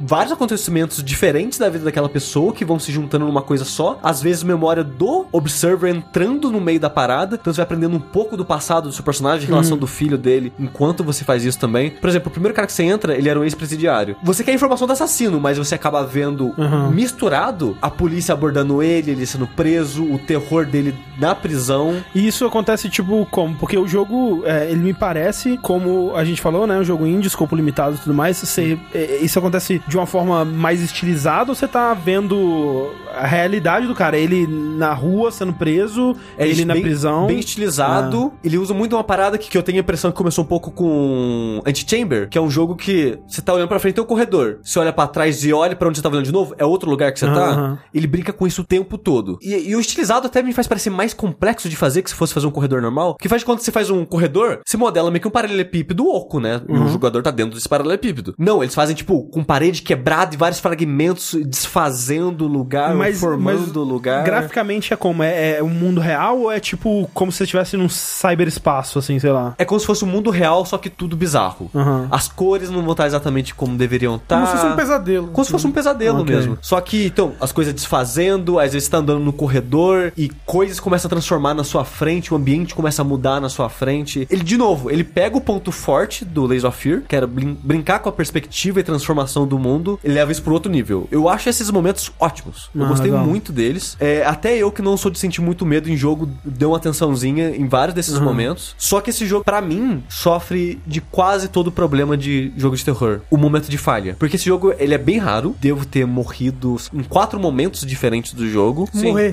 É ter, ter momentos de falha. Porque quase sempre você não vai morrer. O jogo ele te tá dando medo, mas se eu ficar parado aqui, não vai vir nada me matar. Só que tem momentos, como é, sei lá, no comum ter jogo indie atualmente, que vai ter algo atrás de você, você tem que se esconder, evitar aquilo e sobreviver. Felizmente, é bem raro esses momentos, porque são os piores momentos do jogo, na minha opinião. Mas, tirando isso, eu acho a construção de tensão desse jogo muito boa. Eu fiquei tenso maior parte do jogo, até mais pro final, quando fica mais frequente isso de ter situações de falha. E eu morri algumas vezes, aí, você, aí sai do jogo, aí eu começo a me importar menos. O bom é que o, o checkpoint é, tipo, exato. Você volta, tipo, dois passos antes de ter falhado. Ah, tá. isso é ótimo. O que, o que é meio triste também quando falha, é que tipo, ah tá, eu voltei exatamente onde eu tava antes de morrer. Ah, que coisa. Aham. É tipo, quebra Você tira um total pouco atenção. Do peso da jogo. falha também. Então, as partes que você pode morrer do jogo, digamos assim, são as piores partes do jogo. Felizmente são raras, porque o resto da construção do jogo eu acho excelente. E eu acho que. Eu sempre comento que, ah, jogo de terror pra mim tem que ter um equilíbrio entre fazer você achar que você pode morrer a qualquer momento e você morrer a qualquer momento. E eu acho que dos jogos de terror modernos que fazem isso, eu acho que esse é um dos melhores, que tem um dos melhores equilíbrios. O, o, o Interessante. Hellblade faz isso muito bem. Tirando as partes com o hit kill, né? Ele sempre te dá uma atenção, tipo, caralho, eu vou morrer. Aí você nunca morre. Eu tiro Alien, é, Alien Isolation e Resident Evil 7 dessa equação porque são pegadas diferentes. Sim. Mas dos jogos tipo Amnesia, Penumbra, Soma e outros que brincam com isso de ah, você não tem arma, você não tem como reagir e tal, eu acho que do equilíbrio de perigo real e imaginário, esse é o melhor que eu joguei até agora. Eu acho que ele só coloca o perigo real mesmo, só para as pessoas não reclamarem que, tipo, Aham. porra, em momento algum podia falhar então. Mas eu gostei bastante do ritmo do jogo, eu, eu gostei bastante das transformações dele. Algumas são opcionais, você não é todo mundo que você vê que você precisa entrar na mente. Mas eu fazia porque, tipo, como é que eles vão brincar agora? Como é que vai ser a vida dessa pessoa? Como é que eles vão me dar susto agora nesse lugar? Eu achei bem interessante. E o final é muito bom, cara. Olha aí. Ah, eu ia perguntar isso. Você acha que a resolução então é Eu, satisfatória? eu acho a resolução da história satisfatória. Eu não sei quantos finais ele tem, mas ao longo do jogo eu tenho a sensação que poderia ter uns quatro finais, mas é possível que só vai ter dois mesmo. O triste é que eu não tenho como download, porque ele deletou meu save assim que eu terminei. Então eu não posso, tipo, não tem seleção de capítulo, nem nada. Então, pra ver o outro final, ou o YouTube ou começa tudo. Eu provavelmente vou ver no YouTube mesmo. É, mas eu tô muito curioso pra ver, tipo, e se eu fizesse outra coisa, como é que vai ser o final agora? Porque eu achei muito legal a resolução da história. Ele usa o universo cyberpunk muito mais pra tecnologia possibilitar você entrar na mente das pessoas, ele ter essa brincadeira. Visualmente ele também faz, tipo, uma coisa que eu gostei é que você tem muitas coisas de Cyberpunk atualmente que são mais puxadas pra um Cyberpunk anos, no- anos 80, assim, né? Que é um neon, as Neon cores. e tal. E ele me lembrou muito mais um Cyberpunk anos 90, começo dos anos 2000, que seria uma coisa mais tipo Matrix, assim, que tipo, você tem um- umas telas de TV mais moderninhas, mas ao mesmo tempo você tem tipo CD, você tem uns computadores que parecem uns computadores nossos, assim, tipo, ou do início dos anos 2000 e tal, Você assim. não acha um Cyberpunker mais, mais Blade Runner também? E não, ele tem um pouco de tudo, sim, mas de modo geral ele me lembrou mais. Tipo, aquele primeiro quarto que você entra me lembra muito o que seria o quarto do Neo no Matrix, assim, sabe? Sim. Até o tom de cor, um pouco, umas cores mais pastel É. também, assim. é, Lembra mais um pouco Matrix mesmo. E eu falo isso porque muitas pessoas gostaram do Soma, um jogo que eu não gostei nada. Porque, ah, não, a discussão, né, da, da aham. máquina e o ser humano, diferença e tal. Esse jogo, ele não usa o ambiente cyberpunk pra fazer essa discussão. Ele usa mais pelas tecnologias e Aham. as possibilidades que a narrativa ganha com isso. Mas ele brinca com as possibilidades disso na história de uma maneira muito interessante também. Que ficou, deixou o final bem legal, assim, pra mim. Eu gostei bastante dele. Então, apesar de eu gostar dessas discussões de é, mais existencialistas, assim, o jogo ele não faz isso, mas ele consegue usar o setting dele muito bem, com uma história que, me- que eu achei bem interessante. Eu gostei bastante do jogo. Tô bem surpreso da recepção dele, que tá recebendo muito 9, muito 8. Ah. E eu, caralho, não esperava, não. A GameSpot deu 9 pra ele. Caralho. Eu, Cara, porra. coroa. Tipo, eu não daria 9 Coroa. pro jogo, não, mas É. que bom que as pessoas estão gostando dele nesse ponto, né? Sim, é. O pedacinho que eu joguei, eu fiquei intrigado em jogar mais, mas eu tive muito aquela coisa de tipo, ah, ok, eu já tô entendendo mais ou menos onde estão as limitações desse jogo, e algumas me incomodaram um pouco. Assim, e o loop vai ser basicamente esse. É. Eu, o jogo ele meio que repete o loop dele algumas vezes e, e no fim ele acaba. Mas assim, é, né, que nem você disse, tem coisa que eu ainda nem vi, e parece Sim. que são as partes mais interessantes até. É, então. o que eu acho, pelo menos. Só pra encerrar, o jogo, então, ele tem pra PC, PS4 e Xbox One. É, pra PC ele tá 56 reais. Pra PS4 ele tá 92 reais. E no Xbox One, por algum motivo, ele ainda não tem na live brasileira. Então, na live americana, ele tá 30 dólares. Então, PS4, eu não entendo, cara. PS4, o dobro do preço. Vamos, vamos abaixar esse preço aí, PS4, pelo amor de Deus. né, tá foda. Então, se você gosta de jogo de terror, joga essa porra aí. Antes de a gente partir pro terceiro e derradeiro jogo, vamos ler alguns e-mails que foram mandados pro e-mail vértice.jogabilidade.de. Pode mandar pra lá as suas dúvidas, coisas que você gostaria que a gente discutisse aqui, qualquer tipo de coisa que você queira ver no Vértice sobre joguinhos. E- Exceto que seja Kingdom Hearts, porque não vai ter mais não, desculpa. O primeiro e-mail é do Tomás Costa e ele diz assim: Fala jogabiliduchos. Tem uma pequena questão que espero que vocês possam me responder. Um dos jogos que mais gostei da área do PS2 foi Radiat Story, um RPG muito bem feito pela Square. Além da história excelente da animação dos personagens ser bem boa, o que mais gostei nele foi a jogabilidade durante a batalha. Quando você enfrentar os monstros, você podia equipar sua arma, definindo os padrões de ataque que o personagem iria executar. Um ataque da direita para a esquerda, seguido de outro da esquerda para a direita, era muito mais efetivo que dois ataques seguidos em uma mesma direção. Acho esse esquema excelente e a minha questão é: se vocês conhecem algum outro jogo que utilize esse mesmo esquema. Agradeço pela atenção e continue com um excelente trabalho. Muito obrigado pelo seu e-mail, Tomás. Enquanto ele falava disso, a primeira coisa que me veio à- cabeça foi jogos tipo Devil May Cry, onde você tem que ficar variando as coisas pra ganhar ponto, né? Sim, o Stylish. Ou então o Tony Hawk. Se você só usar o mesmo truque, né, ele vai perdendo a, a eficiência dele em pontos. Você Sim. tem que É. combar coisas diferentes. Ma- ma- né? Mas eu, eu acho que ele, ele, pelo que ele falou, ele quer especificamente um RPG que você É, com esse sistema de batalha eu não conheço nenhum. É, conhece algum? um sistema de batalha que você. Ó, tem, tem um RPG que ainda não lançou, mas que tá pra lançar, do mesmo pessoal que fez Schoolgirl. Vocês Sim. já viram? Sim, sim, Indivisible. Isso. Isso, e, e o sistema de batalha dele, ele é bem bacana, porque ele leva em consideração muito aspectos e mecânicas de jogos de luta. Então, por exemplo, os combos, o, É o jeito ver- como você vai ver- fazer as coisas. Na verdade, esse jogo que eles estão fazendo é basicamente uma cópia de Valkyrie Profile, o sistema de combate do Indivisible. Ah, ok. Que você tem um grupo de personagens, quatro personagens, e um é um quadrado, um triângulo, um X um bolinha. E o jogo é por turno. Então tá no seu turno, você tem seus personagens, cada um tem X ações por turno. E você pode fazer combo entre eles. Então, faz de conta que o personagem que tá no quadrado, o primeiro ataque dele, e você seleciona qual ataque vem primeiro, segundo e terceiro, arremessa alguém pra cima. Aí o primeiro ataque do triângulo, por exemplo, é alguém que ataca em cima e joga Ah, pra tá. baixo. Então você vai criando combo com seus personagens, dada a situação e tal. Porque ah, às vezes tem um inimigo que defende, aí você tem que dar um ataque, quebra a defesa antes pra fazer o combo depois. Então a dinâmica dele é você criar o combo entre os seus personagens na situação e criar ordens, né? Que eu comentei, você pode trocar a ordem dos ataques dos seus personagens de uma maneira que cria um combo. É basicamente o que o Valkyrie Profile faz. E, curiosidade, o estúdio que fez o Valkyrie Profile é a Tri-Ace, que foi o estúdio que fez o Radiator Stars. Olha aí, que coisa louca. É, isso, né, de dar um ataque para o seu próximo personagem dar outro ataque que vai ser melhor é, é até bem comum, né? Tipo, sei lá, até South Park faz isso, né? Ou, ou até, por exemplo, um jogo que a gente deve falar aqui eventualmente ainda, Galaxy of Pen and Paper, né? Que, ah, você tem um personagem que ele deixa o cara no status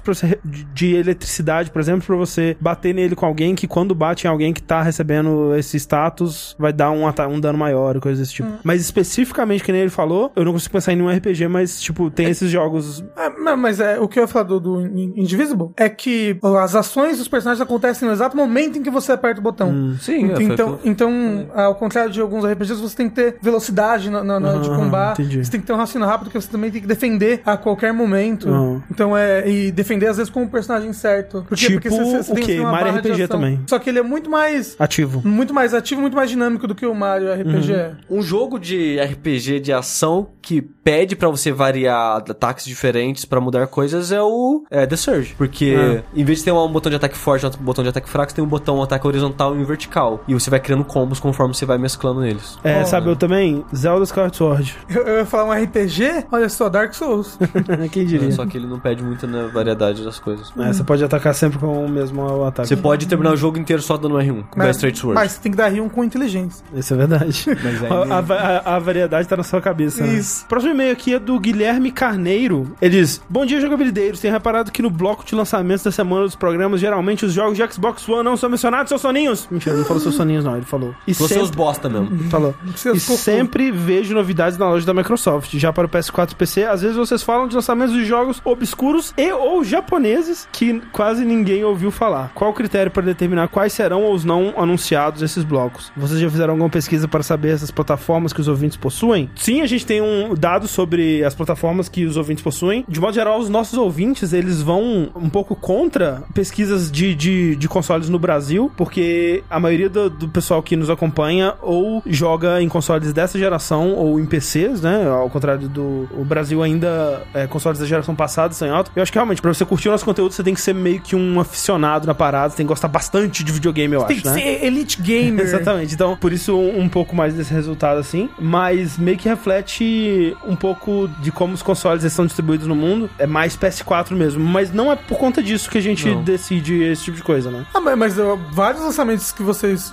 comentam aqui é multiplataforma. É, a maioria Inclusive Xbox One. Sim, É, no programa passado eu até falei do Tamper que vai sair pro Xbox One. sim. Então, eu não, não sei. Ainda vai sair pro Xbox One? Sim. Saiu até pra Switch já. É porque, de modo geral, é, Xbox One tá tendo menos jogos mesmo. Então, quando tem um lançamento que eu acho relevante, eu, eu falo. Sim, é, o lance é. O, o critério, como ele perguntou, é o, o que, que a gente tá animado pra jogar, né? Tipo, Ah. ou, ou o que, que a gente acha relevante pra, pra comentar aqui. Ah, mas tipo, aquele jogo lá que eu joguei recentemente, que é exclusivo de Xbox One e PC, você comentou quando você jogou ele. Ah, o Quantum Break. É, o Quantum Break. Sim. Então, quando tem esse tipo de lançamento para Xbox One, vocês têm o Xbox One, vocês jogam as É, coisas nele. Sim, é, é, só que ter. é, é faz tempo que não tem. Tipo, é, eu acho que o último que foi maior, assim, exclusivaço mesmo pra Xbox One foi o Halo Wars 2, se eu não me engano. Sim. Isso faz um tempo já e foi um jogo que a gente, a gente meio que não jogou porque a gente não se interessa muito. Sim, pro jogo de Sim, estratégia. pro É. Multiplayer. Sim. Então tem, tem muito disso também. É, mas sempre que eu ver um lançamento de, de Shone aí, eu provavelmente vou falar. Então, aproveitando aí a juventude, quero puxar aqui um jogo que é a nova loucura da galera.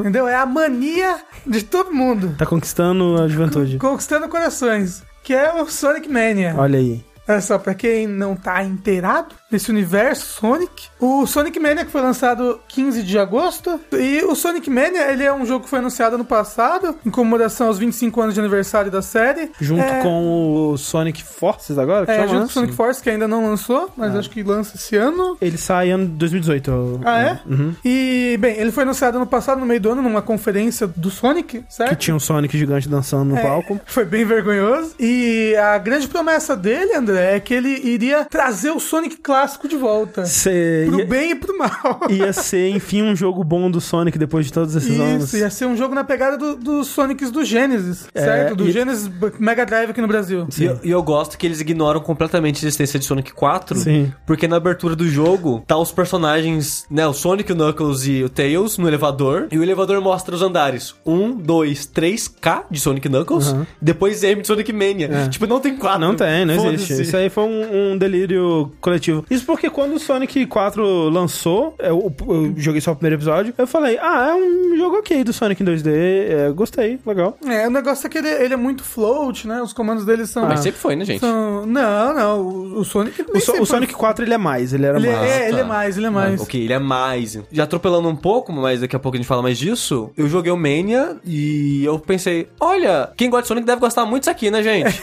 mas eu não quero jogar mais não, tchau. Então, porque o, o Sonic Mania ele é feito pela Pagoda West Games e pelo Red Cannon, que é um- uma desenvolvedora de um homem só, e tem a participação aí como programador de um cara que foi é bem ativo aí na comunidade do Sonic, que é o Christian Whitehead. Sim. É, Christian Cabeça Branca. O Christian, ele fazia fangames, né, Uhum. de Sonic. Ele fez um que era bem famoso, que era o Retro do Sonic, e aí ele acabou fazendo uma engine, que era a Retro Engine. Uhum. Olha só que nome bom. E aí ele vendeu essa ideia da engine pra SEGA, pra ele conseguir fazer portes dos jogos antigos. Então é ele que fez o porte do Sonic CD, que lançou pro mobile, depois fez o porte do Sonic 1 e do Sonic 2. Olha isso, X, se fosse a. Nintendo, tinha derrubado. A SEGA foi lá e abraçou e colocou o cara aí. Verdade. Sonic, né, cara?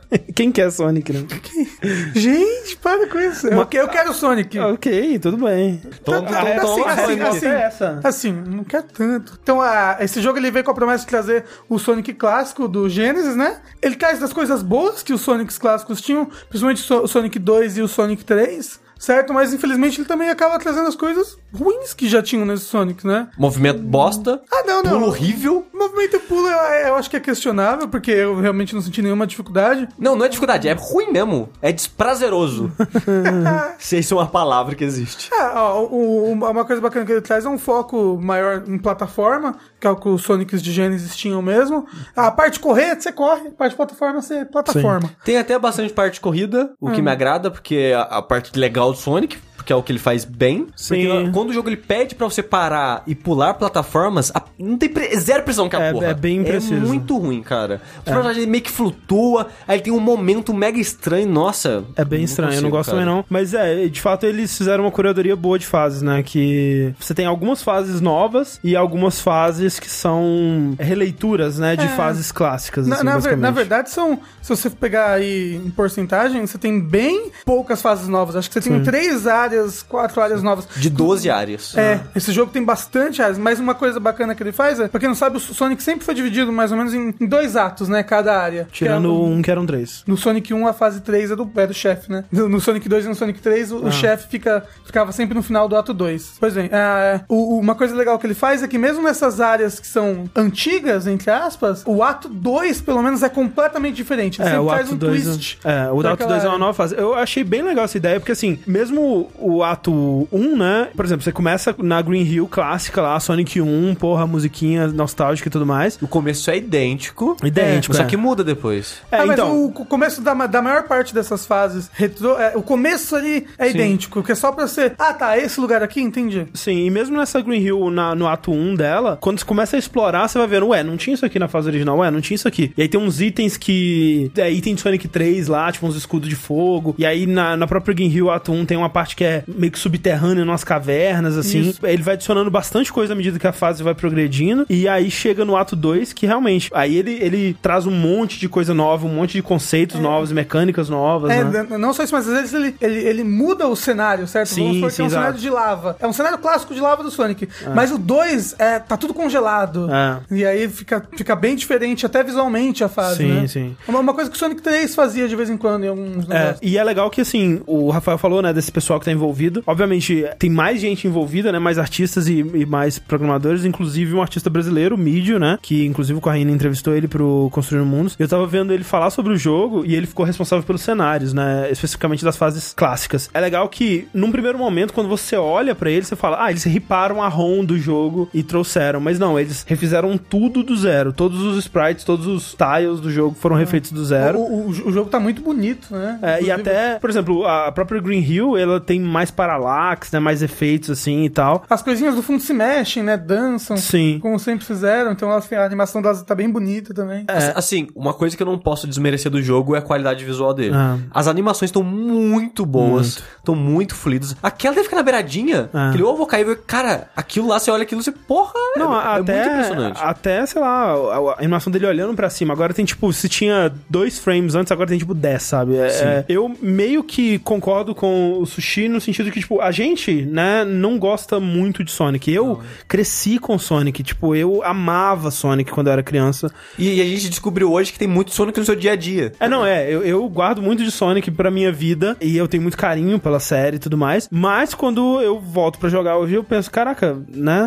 Não era muito bom isso aqui, não. Dito isso, eu acho que esse provavelmente é o melhor jogo de Sonic 2D já feito. O que, se você não gosta tanto da fórmula de Sonic, do jeito que o Sonic faz as coisas dele, não quer dizer tanta coisa assim, porque, tipo, eles têm fases novas que são visualmente espetaculares. Studiópolis é uma. Provavelmente a melhor fase de Sonic já feita até hoje, assim, na, na, história de toda a franquia, provavelmente. Além de brincar com sua nostalgia trazendo fases antigas. Mas, de modo geral, elas seguem aquela mesma filosofia do tipo de level design que Sonic sempre teve, né? Que eu prefiro, é, em jogo de plataforma 2D, um desafio tipo os do Donkey Kong Country, né? Que a gente tá jogando no, jogo tema. E sempre que eu lembro daquele jogo, eu rejogo Donkey Kong Country, eu penso, caralho, velho, esse jogo é muito bom, porque o level design dele é assim, é, é cada fase tem meio que um tema, né? E isso o Sonic até tem, né? Cada fase tem um conceito por trás dele. Mas no Donkey Kong e outros jogos, até Mario tem muito disso também. Cada momento da fase é um mini puzzle, uma mini situação iterando em cima de um conceito, de uma ideia que vai ficando progressivamente mais difícil até o final da fase, né? Enquanto que no Sonic, as fases deles são meio que guiadas pelo excesso. Tipo, tem tudo. para todos os lados tem tudo, sabe? E, e, você pode subir, você pode descer, você pode ir pra frente, pode ir pra trás. Eventualmente você vai chegar no final e é uma loucura, é o caos, assim, sabe? É, mas é porque normalmente os jogos de plataforma clássicos, eles são lineares, certo? Sim. na sua progressão. Então acho que é mais fácil você fazer a curva de dificuldade da própria fase. Sim. E uma curva da própria evolução das mecânicas dentro uhum. da fase. Agora, no Sonic, como ele tem uma não linearidade. É, absurda, a fase ocorre pra todos os lados. É, porque você pode cair pra cima e voltar. Ah. Então é difícil de você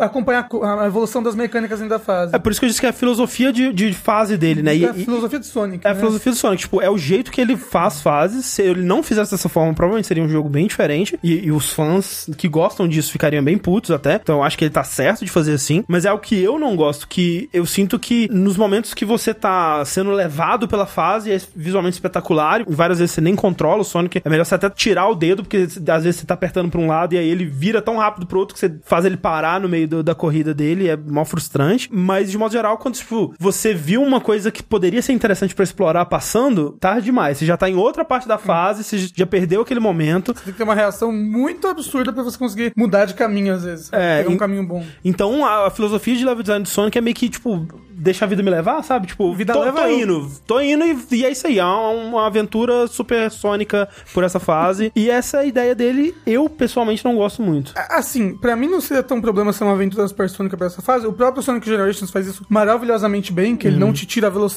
em quase momento nenhum, uhum. né, do jogo. O problema é que ele tem, é, é, é, ele tem essa filosofia e esse jeito de construir uma fase que nem os Sonics de Genesis tinham, sabe? Uhum. Do nada, inimigo com espinho no meio do seu caminho, você não tem o que fazer, é. não pode rolar, você não pode dar boost, outra, que outra, Sonics. Outra coisa que ele gosta muito de fazer, que me incomoda, é essa coisa meio que de pegadinha. Tipo, você acha que tem um negócio aqui, mas aí tinha uma mola e ela te jogou pra longe. Ah, que legal, né? Não, não é muito legal, não, na verdade. É assim, legal, assim. é legal. Eu não acho eu muito. Gosto. E aparentemente é, é, parte da graça, né? Só que hum. eu me incomodo, sabe? Eu me irrito, eu tô indo pra frente e de repente aparece um, um bicho, aparece um espinho, aparece uma mola. Não, isso, isso é realmente ruim, porque você não tem tempo de reação é. pras coisas. Então, as suas moedinhas vão tudo pra. É, o que é ok também, porque, tipo, a, a, coletar as moedas é meio que um, um multiplicador, assim, é, tipo, é, mais pra pontuação do que pra qualquer coisa útil no, no jogo mesmo, porque você tem uma já é o suficiente. Mas né? é que você corta o fluxo, sabe? Não, jogo. exato. É pra um jogo que é baseado em velocidade, isso é chato. Então, assim, o level design de Sonic, ele sempre me lembrou um pouco uma coisa meio que pinball, assim, porque pra um jogador experiente, que sabe o que tá fazendo, você já tem... conhece a fase. Já conhece o que tá fazendo, você vai ter muita nuance, você vai saber como tirar o máximo daquilo, explorar e fazer tudo que é necessário. O speedrun de Sonic é sempre divertidíssimo. É, não tô dizendo que o jogo ele não tem uma profundidade para quem quer perseguir ela, mas pro jogador normal, que tá simplesmente querendo passar aquela fase uma vez na vida e é isso aí, é meio que tipo um pinball que você vai jogar a bola numa certa direção e assistir ela fazer umas coisas brilhantes, assim, tipo, e aí de repente cair, você ah, morrer. Eu acho que ele até que tem bastante plataforma, assim, bastante vezes que você tem que pular bem.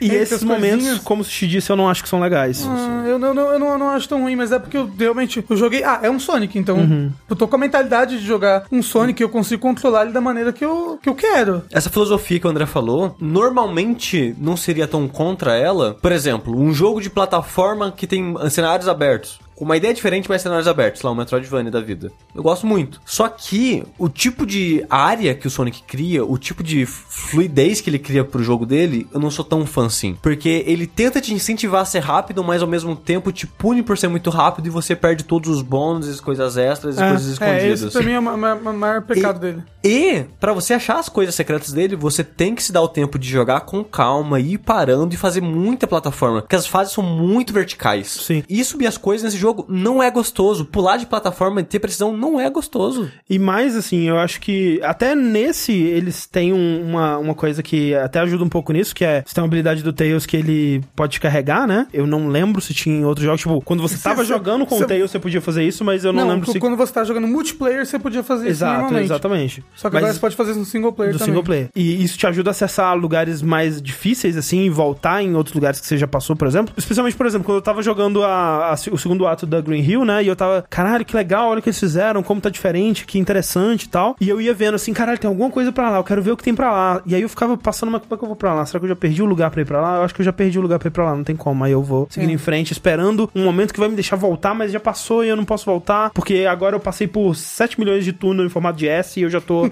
a 500 km de onde eu queria estar e eu não posso explorar, É, o, sabe? O, o jeito de você explorar Sonic, normalmente, você rejogando a fase. Rejogando, Porque é. quando você vê, as coisas já passaram. Exato. É, mas também é um jeito do jogo ter, ter replay. Porque assim, o jogo é curto. É, O, o tempo que demora pra você zerar o, o Sonic de, De 3 Mega Drive, mesmo, é, o aham. Sonic de Mega Drive. Caralho, ele tem 12 mundos e é curto. Tem. Cara, nossa senhora. É o tamanho de um Sonic normal. Não, não, não, não, não, ele é um pouco maior que um Sonic Ele- normal. ele é maior. ele tem 12 mundos, é bastante coisa. É. Só que, tipo, eu comprei ele ontem e já zerei. É porque Entendeu? eu terminei o Sonic 1 e 2 já, do- dos 2Ds clássicos. Eu achei ok, tinha só uns 6 mundos, mais ou menos. Acho que é uns 8 por aí. É uns É. oito. Achei uma duração ok, mas esse C12 me desanimou foda. Eu, tipo, eu terminei Não. quatro mundos e eu falei, cara, tem, nossa, muito ainda. Aí eu nem joguei mais. Eu fiquei bastante animado. Ele, ele tem, ele tem bastante conteúdo, ele tem muito chefe. Isso é. Ah. bem bacana, porque antes, no Sonic 3 isso acontece com mais frequência, mas antes, no, no final do ato 2, sempre tinha um chefe, um Robotnik, alguma coisa assim. No 3 tinha subchefes É, também. no 3 tinha subchefes em alguns dos atos. Ah. Nesse, todo final de ato 1 tem um subchefe, todo final de ato 2 tem um chefe. E eles são visualmente muito bem E feitos. eles são assim. bem variados Bem também, variados, né? É. Você tem, você tem um, um chefe, você tem umas gimmicks bem bacanas. Sim, tem umas que nem é legal de falar aqui, que é, é É bem, spoiler. bem Não, é. surpresa, assim. Tem, tem uma na- no lugar da, do químico lá, Sim, que muito é bom. muito. Na hora que eu vi quando eu falei, caralho, que foda, velho. É muito foda. É muito foda. Não, e a, a mais foda de todas que eu vi é a do. O último chefe da Hydro City. É, é muito legal. legal, cara. Tipo, É eu muito pensei, legal. caralho, isso foi genial, velho. Parabéns. O jogo, mesmo não gostando tanto do momento a momento dele, eu consigo ver o quanto de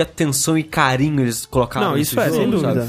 Porque os chefes, eles são clássicos, icônicos da série, só que sempre tem um twist É. que deixa todos eles muito diferente e divertido de enfrentar dentro das mecânicas do jogo. E você vê, tipo, o carinho que eles têm pelo personagem, de fazer as várias animações, aquele momento que você, você muda de fase, aí cai uma gotinha em cima dele, o Sonic começa a se chacoalhar É. pra se secar. Tipo um bicho mesmo, né? Uma coisa que eles trouxeram que tava faltando, fazendo muito falta em Sonic, humor, sabe? Tipo, Sonic, especialmente os, os 3D, Modernos. né, modernos, eles se levam muito a sério, assim. E, tipo, tem humor, tipo, cachorro quente, sabe? Só que, tipo, aquele humor inocente do Sonic, que é um humor engraçadinho, de, de, de um personagemzinho carismático e tal, meio que não tinha mais. E uma coisa que eles trouxeram foi isso. Eu gostei bastante desse aspecto. E, sem dúvida, assim, é carinho e amor é, é o que não falta nesse jogo. As pessoas amam muito Sonic. Eu acho realmente que o único pecado dele é ser um jogo de Sonic, pra mim. Tipo, que eu não gosto tanto assim de jogos de Sonic 2D. Co- co- Como eu gosto bastante, Ah. inclusive eu sempre dou uma rejogada, Aham. que eu tenho eles na Steam, tipo, melhor Sonic clássico que eu já joguei na vida. Ah, assim. eu também O- acho. O, melhor Sonic pra mim ainda continua sendo Generations, mas esse é com certeza o segundo melhor jogo de Sonic já feito. Ele, ele é bem parecido até com Generations nesse sentido, né? Que, tipo, a, a primeira fase é, é, é o que você lembra, a segunda é um twist naquilo, né? É, na, na verdade, o Generations é mais tipo. O bacana dele é você jogar fases clássicas com o Sonic moderno e fases modernas com o Sonic clássico. Tipo, é, eles, eles não têm tanto twist temático que nem tinha antes. Eles têm, tipo, um exagero normalmente. Não, mas, eu- mas eu digo que, tipo, por exemplo, você tá em a Green Hill lá, né? Aí você Ah. joga primeiro o que você conhece, e aí segunda é uma, uma outra visão daquela, daquele mesmo É isso, conceito. porque é uma visão moderna, é Exato, bem legal. é. né? Isso é bem E- bacana. E eu gosto bastante também do Sonic Generation, é o meu favorito, eu cheguei a platinar ele na época. Uhum. Pra mim, ele faz melhor o papel de ter um ritmo gostoso de jogar. E O Sonic Generations não te pune por você ir rápido. Ele, ele, ele Ele raramente. Incentiva. É, ele, ele, ele, ele- nunca vai colocar um inimigo com um espinho no meio do seu caminho Sim. que você não consegue reagir a tempo. Platinei ele, tem um troféu de fazer um tempo X em todas as fases. Uhum. E eu achei uma delícia fazer, porque as fases ela incentiva você a ir rápido, e eles usam a parada do, do lock do, do personagem, que você pode dar um dash na direção dos inimigos. que, que falta isso faz, hein? É. Essa é a melhor coisa que adicionaram no Sonic. O Sonic moderno. É, desde sempre, assim, e eu queria muito que tivesse uma coisa assim aqui. E, e isso dá uma fluidez tão gostosa pro jogo, porque até quando você teria que parar, que é pra pular e cair no inimigo, e o pulo do Sonic é meio lento, Ah. você não, cara, tu, dá o dash na direção do inimigo e sai correndo, velho. Ah. Então isso dá um ritmo muito gostoso pro jogo. E quando o Sonic ele é rápido, eu acho gostosinho de jogar. Mas ele constantemente te para, e conforme mais você progride no jogo, as fases vão ficando mais difíceis, mais você tem que parar pra prestar atenção nele. Ah. E isso vai quebrando um pouco da graça dele. No mim. Mania, eu até que não senti isso. Tipo, eu a última fase que eu joguei foi a do Oil Ocean, que é a do, do Sonic 2 tá lá e tal. E eu parei nela porque eu tava. Eu cheguei no, no chefe da segunda parte e deu game over. Aí eu, eu ah, vou ter que jogar tudo. Porque a Oil Ocean, mesmo no Sonic 2, ela era uma fase muito chata. Eu,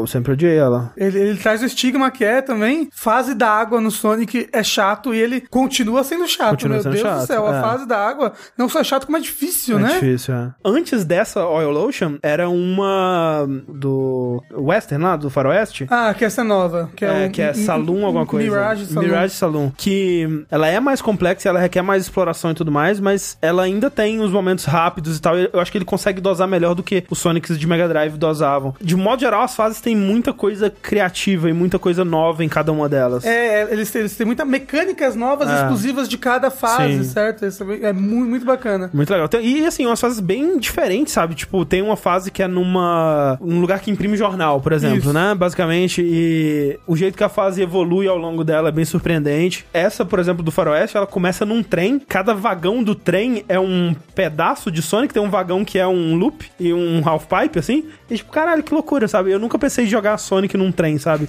Então eles trazem umas ideias novas. Se o jogo fosse mais gostoso de jogar e tivesse um, um level design mais linear, eu, eu acho que eu preferiria. Mesmo não gostando tanto, eu consigo apreciar o que eles fizeram. Sim. Cara, os fãs de Sonic É. vão morrer com esse jogo de felicidade, Não, eu, cara. consigo- eu tava jogando assim, vendo, cara, fã de Sonic, fã da SEGA, sabe? Quando tem no Studiopolis e, e começa a fase e tem o, a lojinha lá, sei lá que porra é aquela do Streets of Rage, assim. E eu, caralho, velho, fã da SEGA vai chorar quando vê isso aqui, sabe? Inclusive, que música boa do Studiopolis, né? Que Sim. música boa do jogo todo. Do As jogo músicas todo. são excelentes. A, a música tema do subchefe, o chefe da primeira área, é excelente. Ela me lembra mais as músicas do Sonic 3, assim. Eu gosto muito dela. Compostas pelo Michael Jackson, Reza Linda. Exatamente. E elas são muito boas, cara. Tanto as originais quanto os remixes, né? Porque a música do primeiro ato, ela é, ela é uma versão mais tradicional, ela não muda muito, ela é simplesmente uma releitura da música clássica. Mas aí a segunda é um remix e ela traz coisas O, novas, o é bem Ato legal. 2 sempre dá, né? É. A reviravolta. Sonic Mania. Pra quem tiver interessado, eu acho que, né, de novo, se você é um fã de Sonic, você provavelmente já comprou, já tá gozando enquanto joga. Pra PS4 ele tá 65 reais, no, no Steam ele tá 33, no Xbox ele tá 39 e no Switch é só dólar mesmo, então tá 20 dólares. O que é um preço mais barato que eu achava que eles iriam cobrar por um novo jogo do Acho Sonic. justo. E potencialmente o melhor jogo do Sonic já É, feito, eu acho sabe? bem justo. Acho que pro que ele oferece tá muito, muito bom aí. É um jogo com muito carinho e, e esforço dedicado aí. É, então, se você gosta de Sonic, nem tem o que pensar. Pode pegar, que é muito gostoso de jogar. Se você não gosta, Aí, não. é provável que você ainda não vai gostar. É.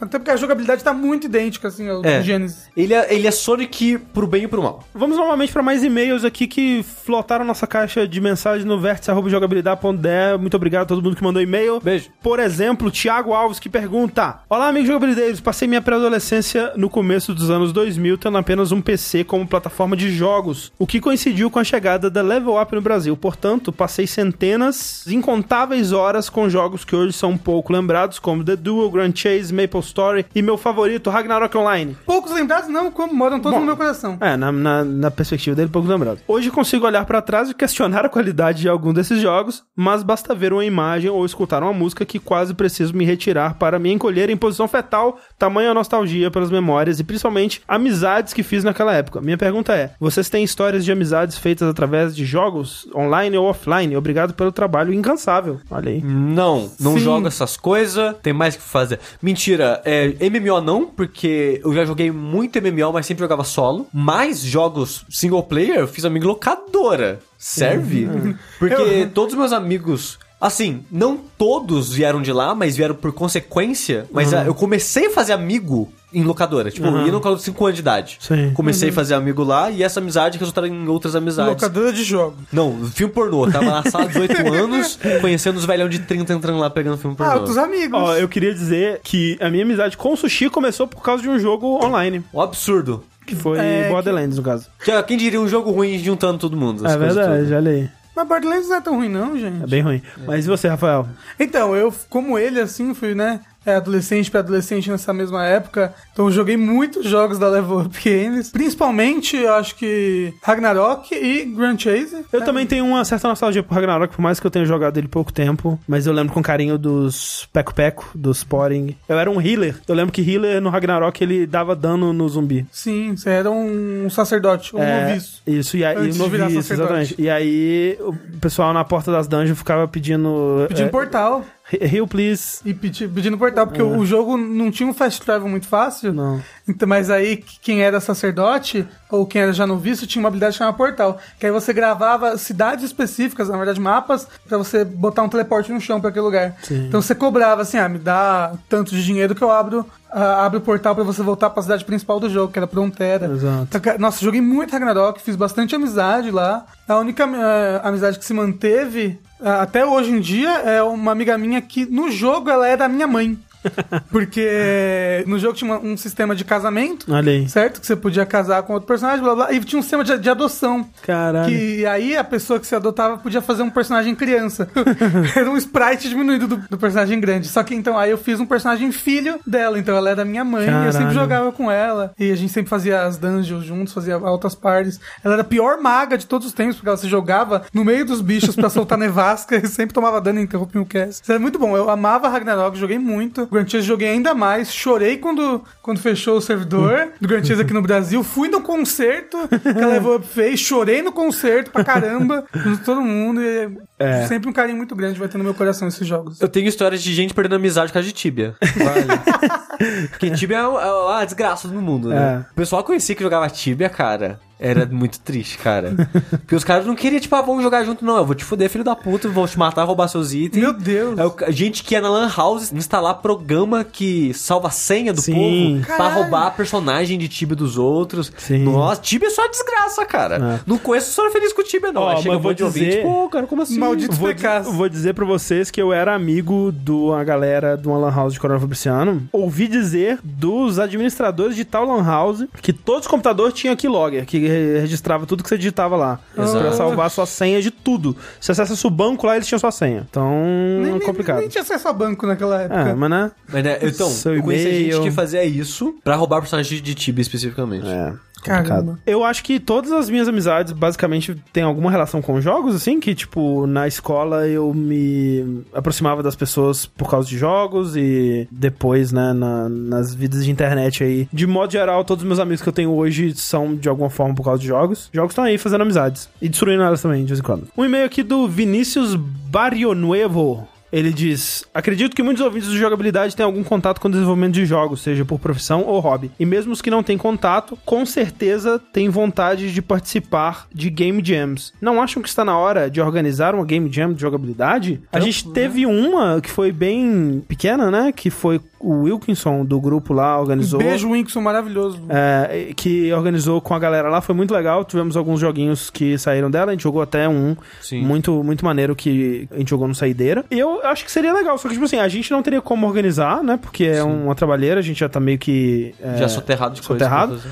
Mas eu gostaria de ver, cara. Tipo, se, se as pessoas manifestarem interesse sobre isso é, e alguém quiser organizar. Ah, o, o, o grupo que fez essa Game Jam ainda existe, ele é um grupo de Telegram. Sim. Ele é o Jamtastic. Olha Ou, não sei se, se esse é o nome original deles. Mas o negócio é que o grupo ainda existe, eles ainda acho que estão tentando organizar. Se, eu acho que se alguém tiver interesse de organizar e se alguém tiver interesse de guiar isso, quiser vir falar com a gente, talvez seja algo legal. Acho que seria maneiro, sim. Sim. E um último e-mail aqui da Gabriela Chaves. E ela diz: Oi meninos, Gostaria que comentasse no Vértice sobre seus romances favoritos dos videogames. É só isso mesmo. Obrigada, Winkface. É, eu acho que o Inkface, que foi ponto e vírgula parênteses, acho que foi uma referência ao Linha Quente, espero que seja. Sim. Vocês têm algum que vem à mente? Porque, tipo, romances que imediatamente vem à mente pra mim são os que eu me importei ou torci por eles ao longo do jogo. É. Então eu me lembro, sei lá, por exemplo, To The Moon, sabe? É um que eu, eu gosto bastante. É porque vários romances dos jogos, na verdade, é um bando de subplot desnecessário, É. né? Que eles botam ali pra encher linguiça só pra tentar chamar um público. Ou pra chegar numa cena de sexo no É. final de tudo. Ou uma cena de Heavy Rain. com Nossa senhora, aquilo não é terrível. sexo, não. É, eu acho que todo mundo que o André falou, sei lá, The Last of Us, talvez. The Last of Us? É verdade, é, é, É bonitinho. bonito. É, E triste. por, por mais que não seja bonito, um romance que eu gosto e que é bem representado num jogo é o de Catherine também. Ó, é, é, que- é que tá. Que porque é você que decide, mas eu gosto do- dos relacionamentos e como eles se dão no Mass Effect. Uhum. Mas é mais porque os personagens são bem bacanas, então você acaba Sim, sim. adquirindo gosto por eles. Sim. Né? Gone Home é muito legal. é, eu gosto do Prince of Persia Sands of Time, o jeito que é, o, o- o relacionamento dos dois evolui ao longo do jogo. Final Fantasy. Final Fantasy VIII. Não. Ah, aquele, aquele menino que ri do Final Fantasy X. Cheats. É bonitinho. Quando eu joguei o Final Fantasy X, eu achei bonitinho. Não sei se eu acharia bonitinho hoje em dia. Cloud e Ares é o pior romance da história dos, dos videogames. Porque o Cloud tinha que ficar com a Tifa, todo mundo sabe. Mas é isso. Muito Spoilers. obrigado a todo mundo que mandou e-mails né, pra esse episódio. E vamos encerrar, Sushi. Então vamos encerrar com alguns lançamentos, André. Essa semana que vem não vai ser quase nada de interessante, porque juntaram tudo pra, pra próxima próxima. Uhum. Que aí fudeu, vai ser um milhão de jogo. E alguns desses jogos aqui já saíram pra Sony, então, né? E os lançamentos vão ser: dia 22 de agosto vai sair Uncharted The Lost Legacy, Uhum. aquele DLC standalone do Uncharted. Sim. Meu Deus do céu. Eu- assim, eu não, eu não tô super hypado, mas eu tô interessado em jogar. Quero. Vai sair o Timbleweed Park pra PS4, Olha aí. dia 22 de agosto. Bom jogo. Sabe por que não vai sair pra Sony, André? Por quê? Porque já saiu e eu não fazia ideia. Olha aí que loucura. Não, Mas foi uma loucura. Quando eu fui ver o, o- a data de lançamento, eu falei, nossa, já saiu pro show em março. E só saindo agora pra PS4. É, e vai lançar Cook Serve Delicious 2 pra PC dia 24 de agosto. E é basicamente isso aí que tem de joguinho. Então, se você está com fome, Cook Serve Delicious. Se você quer resolver mistérios, Timbleweed Park. E se você quer pular umas coisas e elas desabar enquanto você pula, Uncharted. Eu só quero que esse Cook Serve Delicious seja bom agora, porque o 1 é legal e começa a vacilar pra caralho mais pra frente. Tomara que eles tenham aprendido as lições. Exatamente. Então, Porque- tô na expectativa do 2 aqui. Todo mundo sabe que cookie é bom, né? E com essa, a gente fica por aqui. A gente volta no próximo episódio do Vértice. Mas até lá, eu sou o André Campos. Eu sou o Eduardo X. E eu sou o Rafael Kina. Tchau.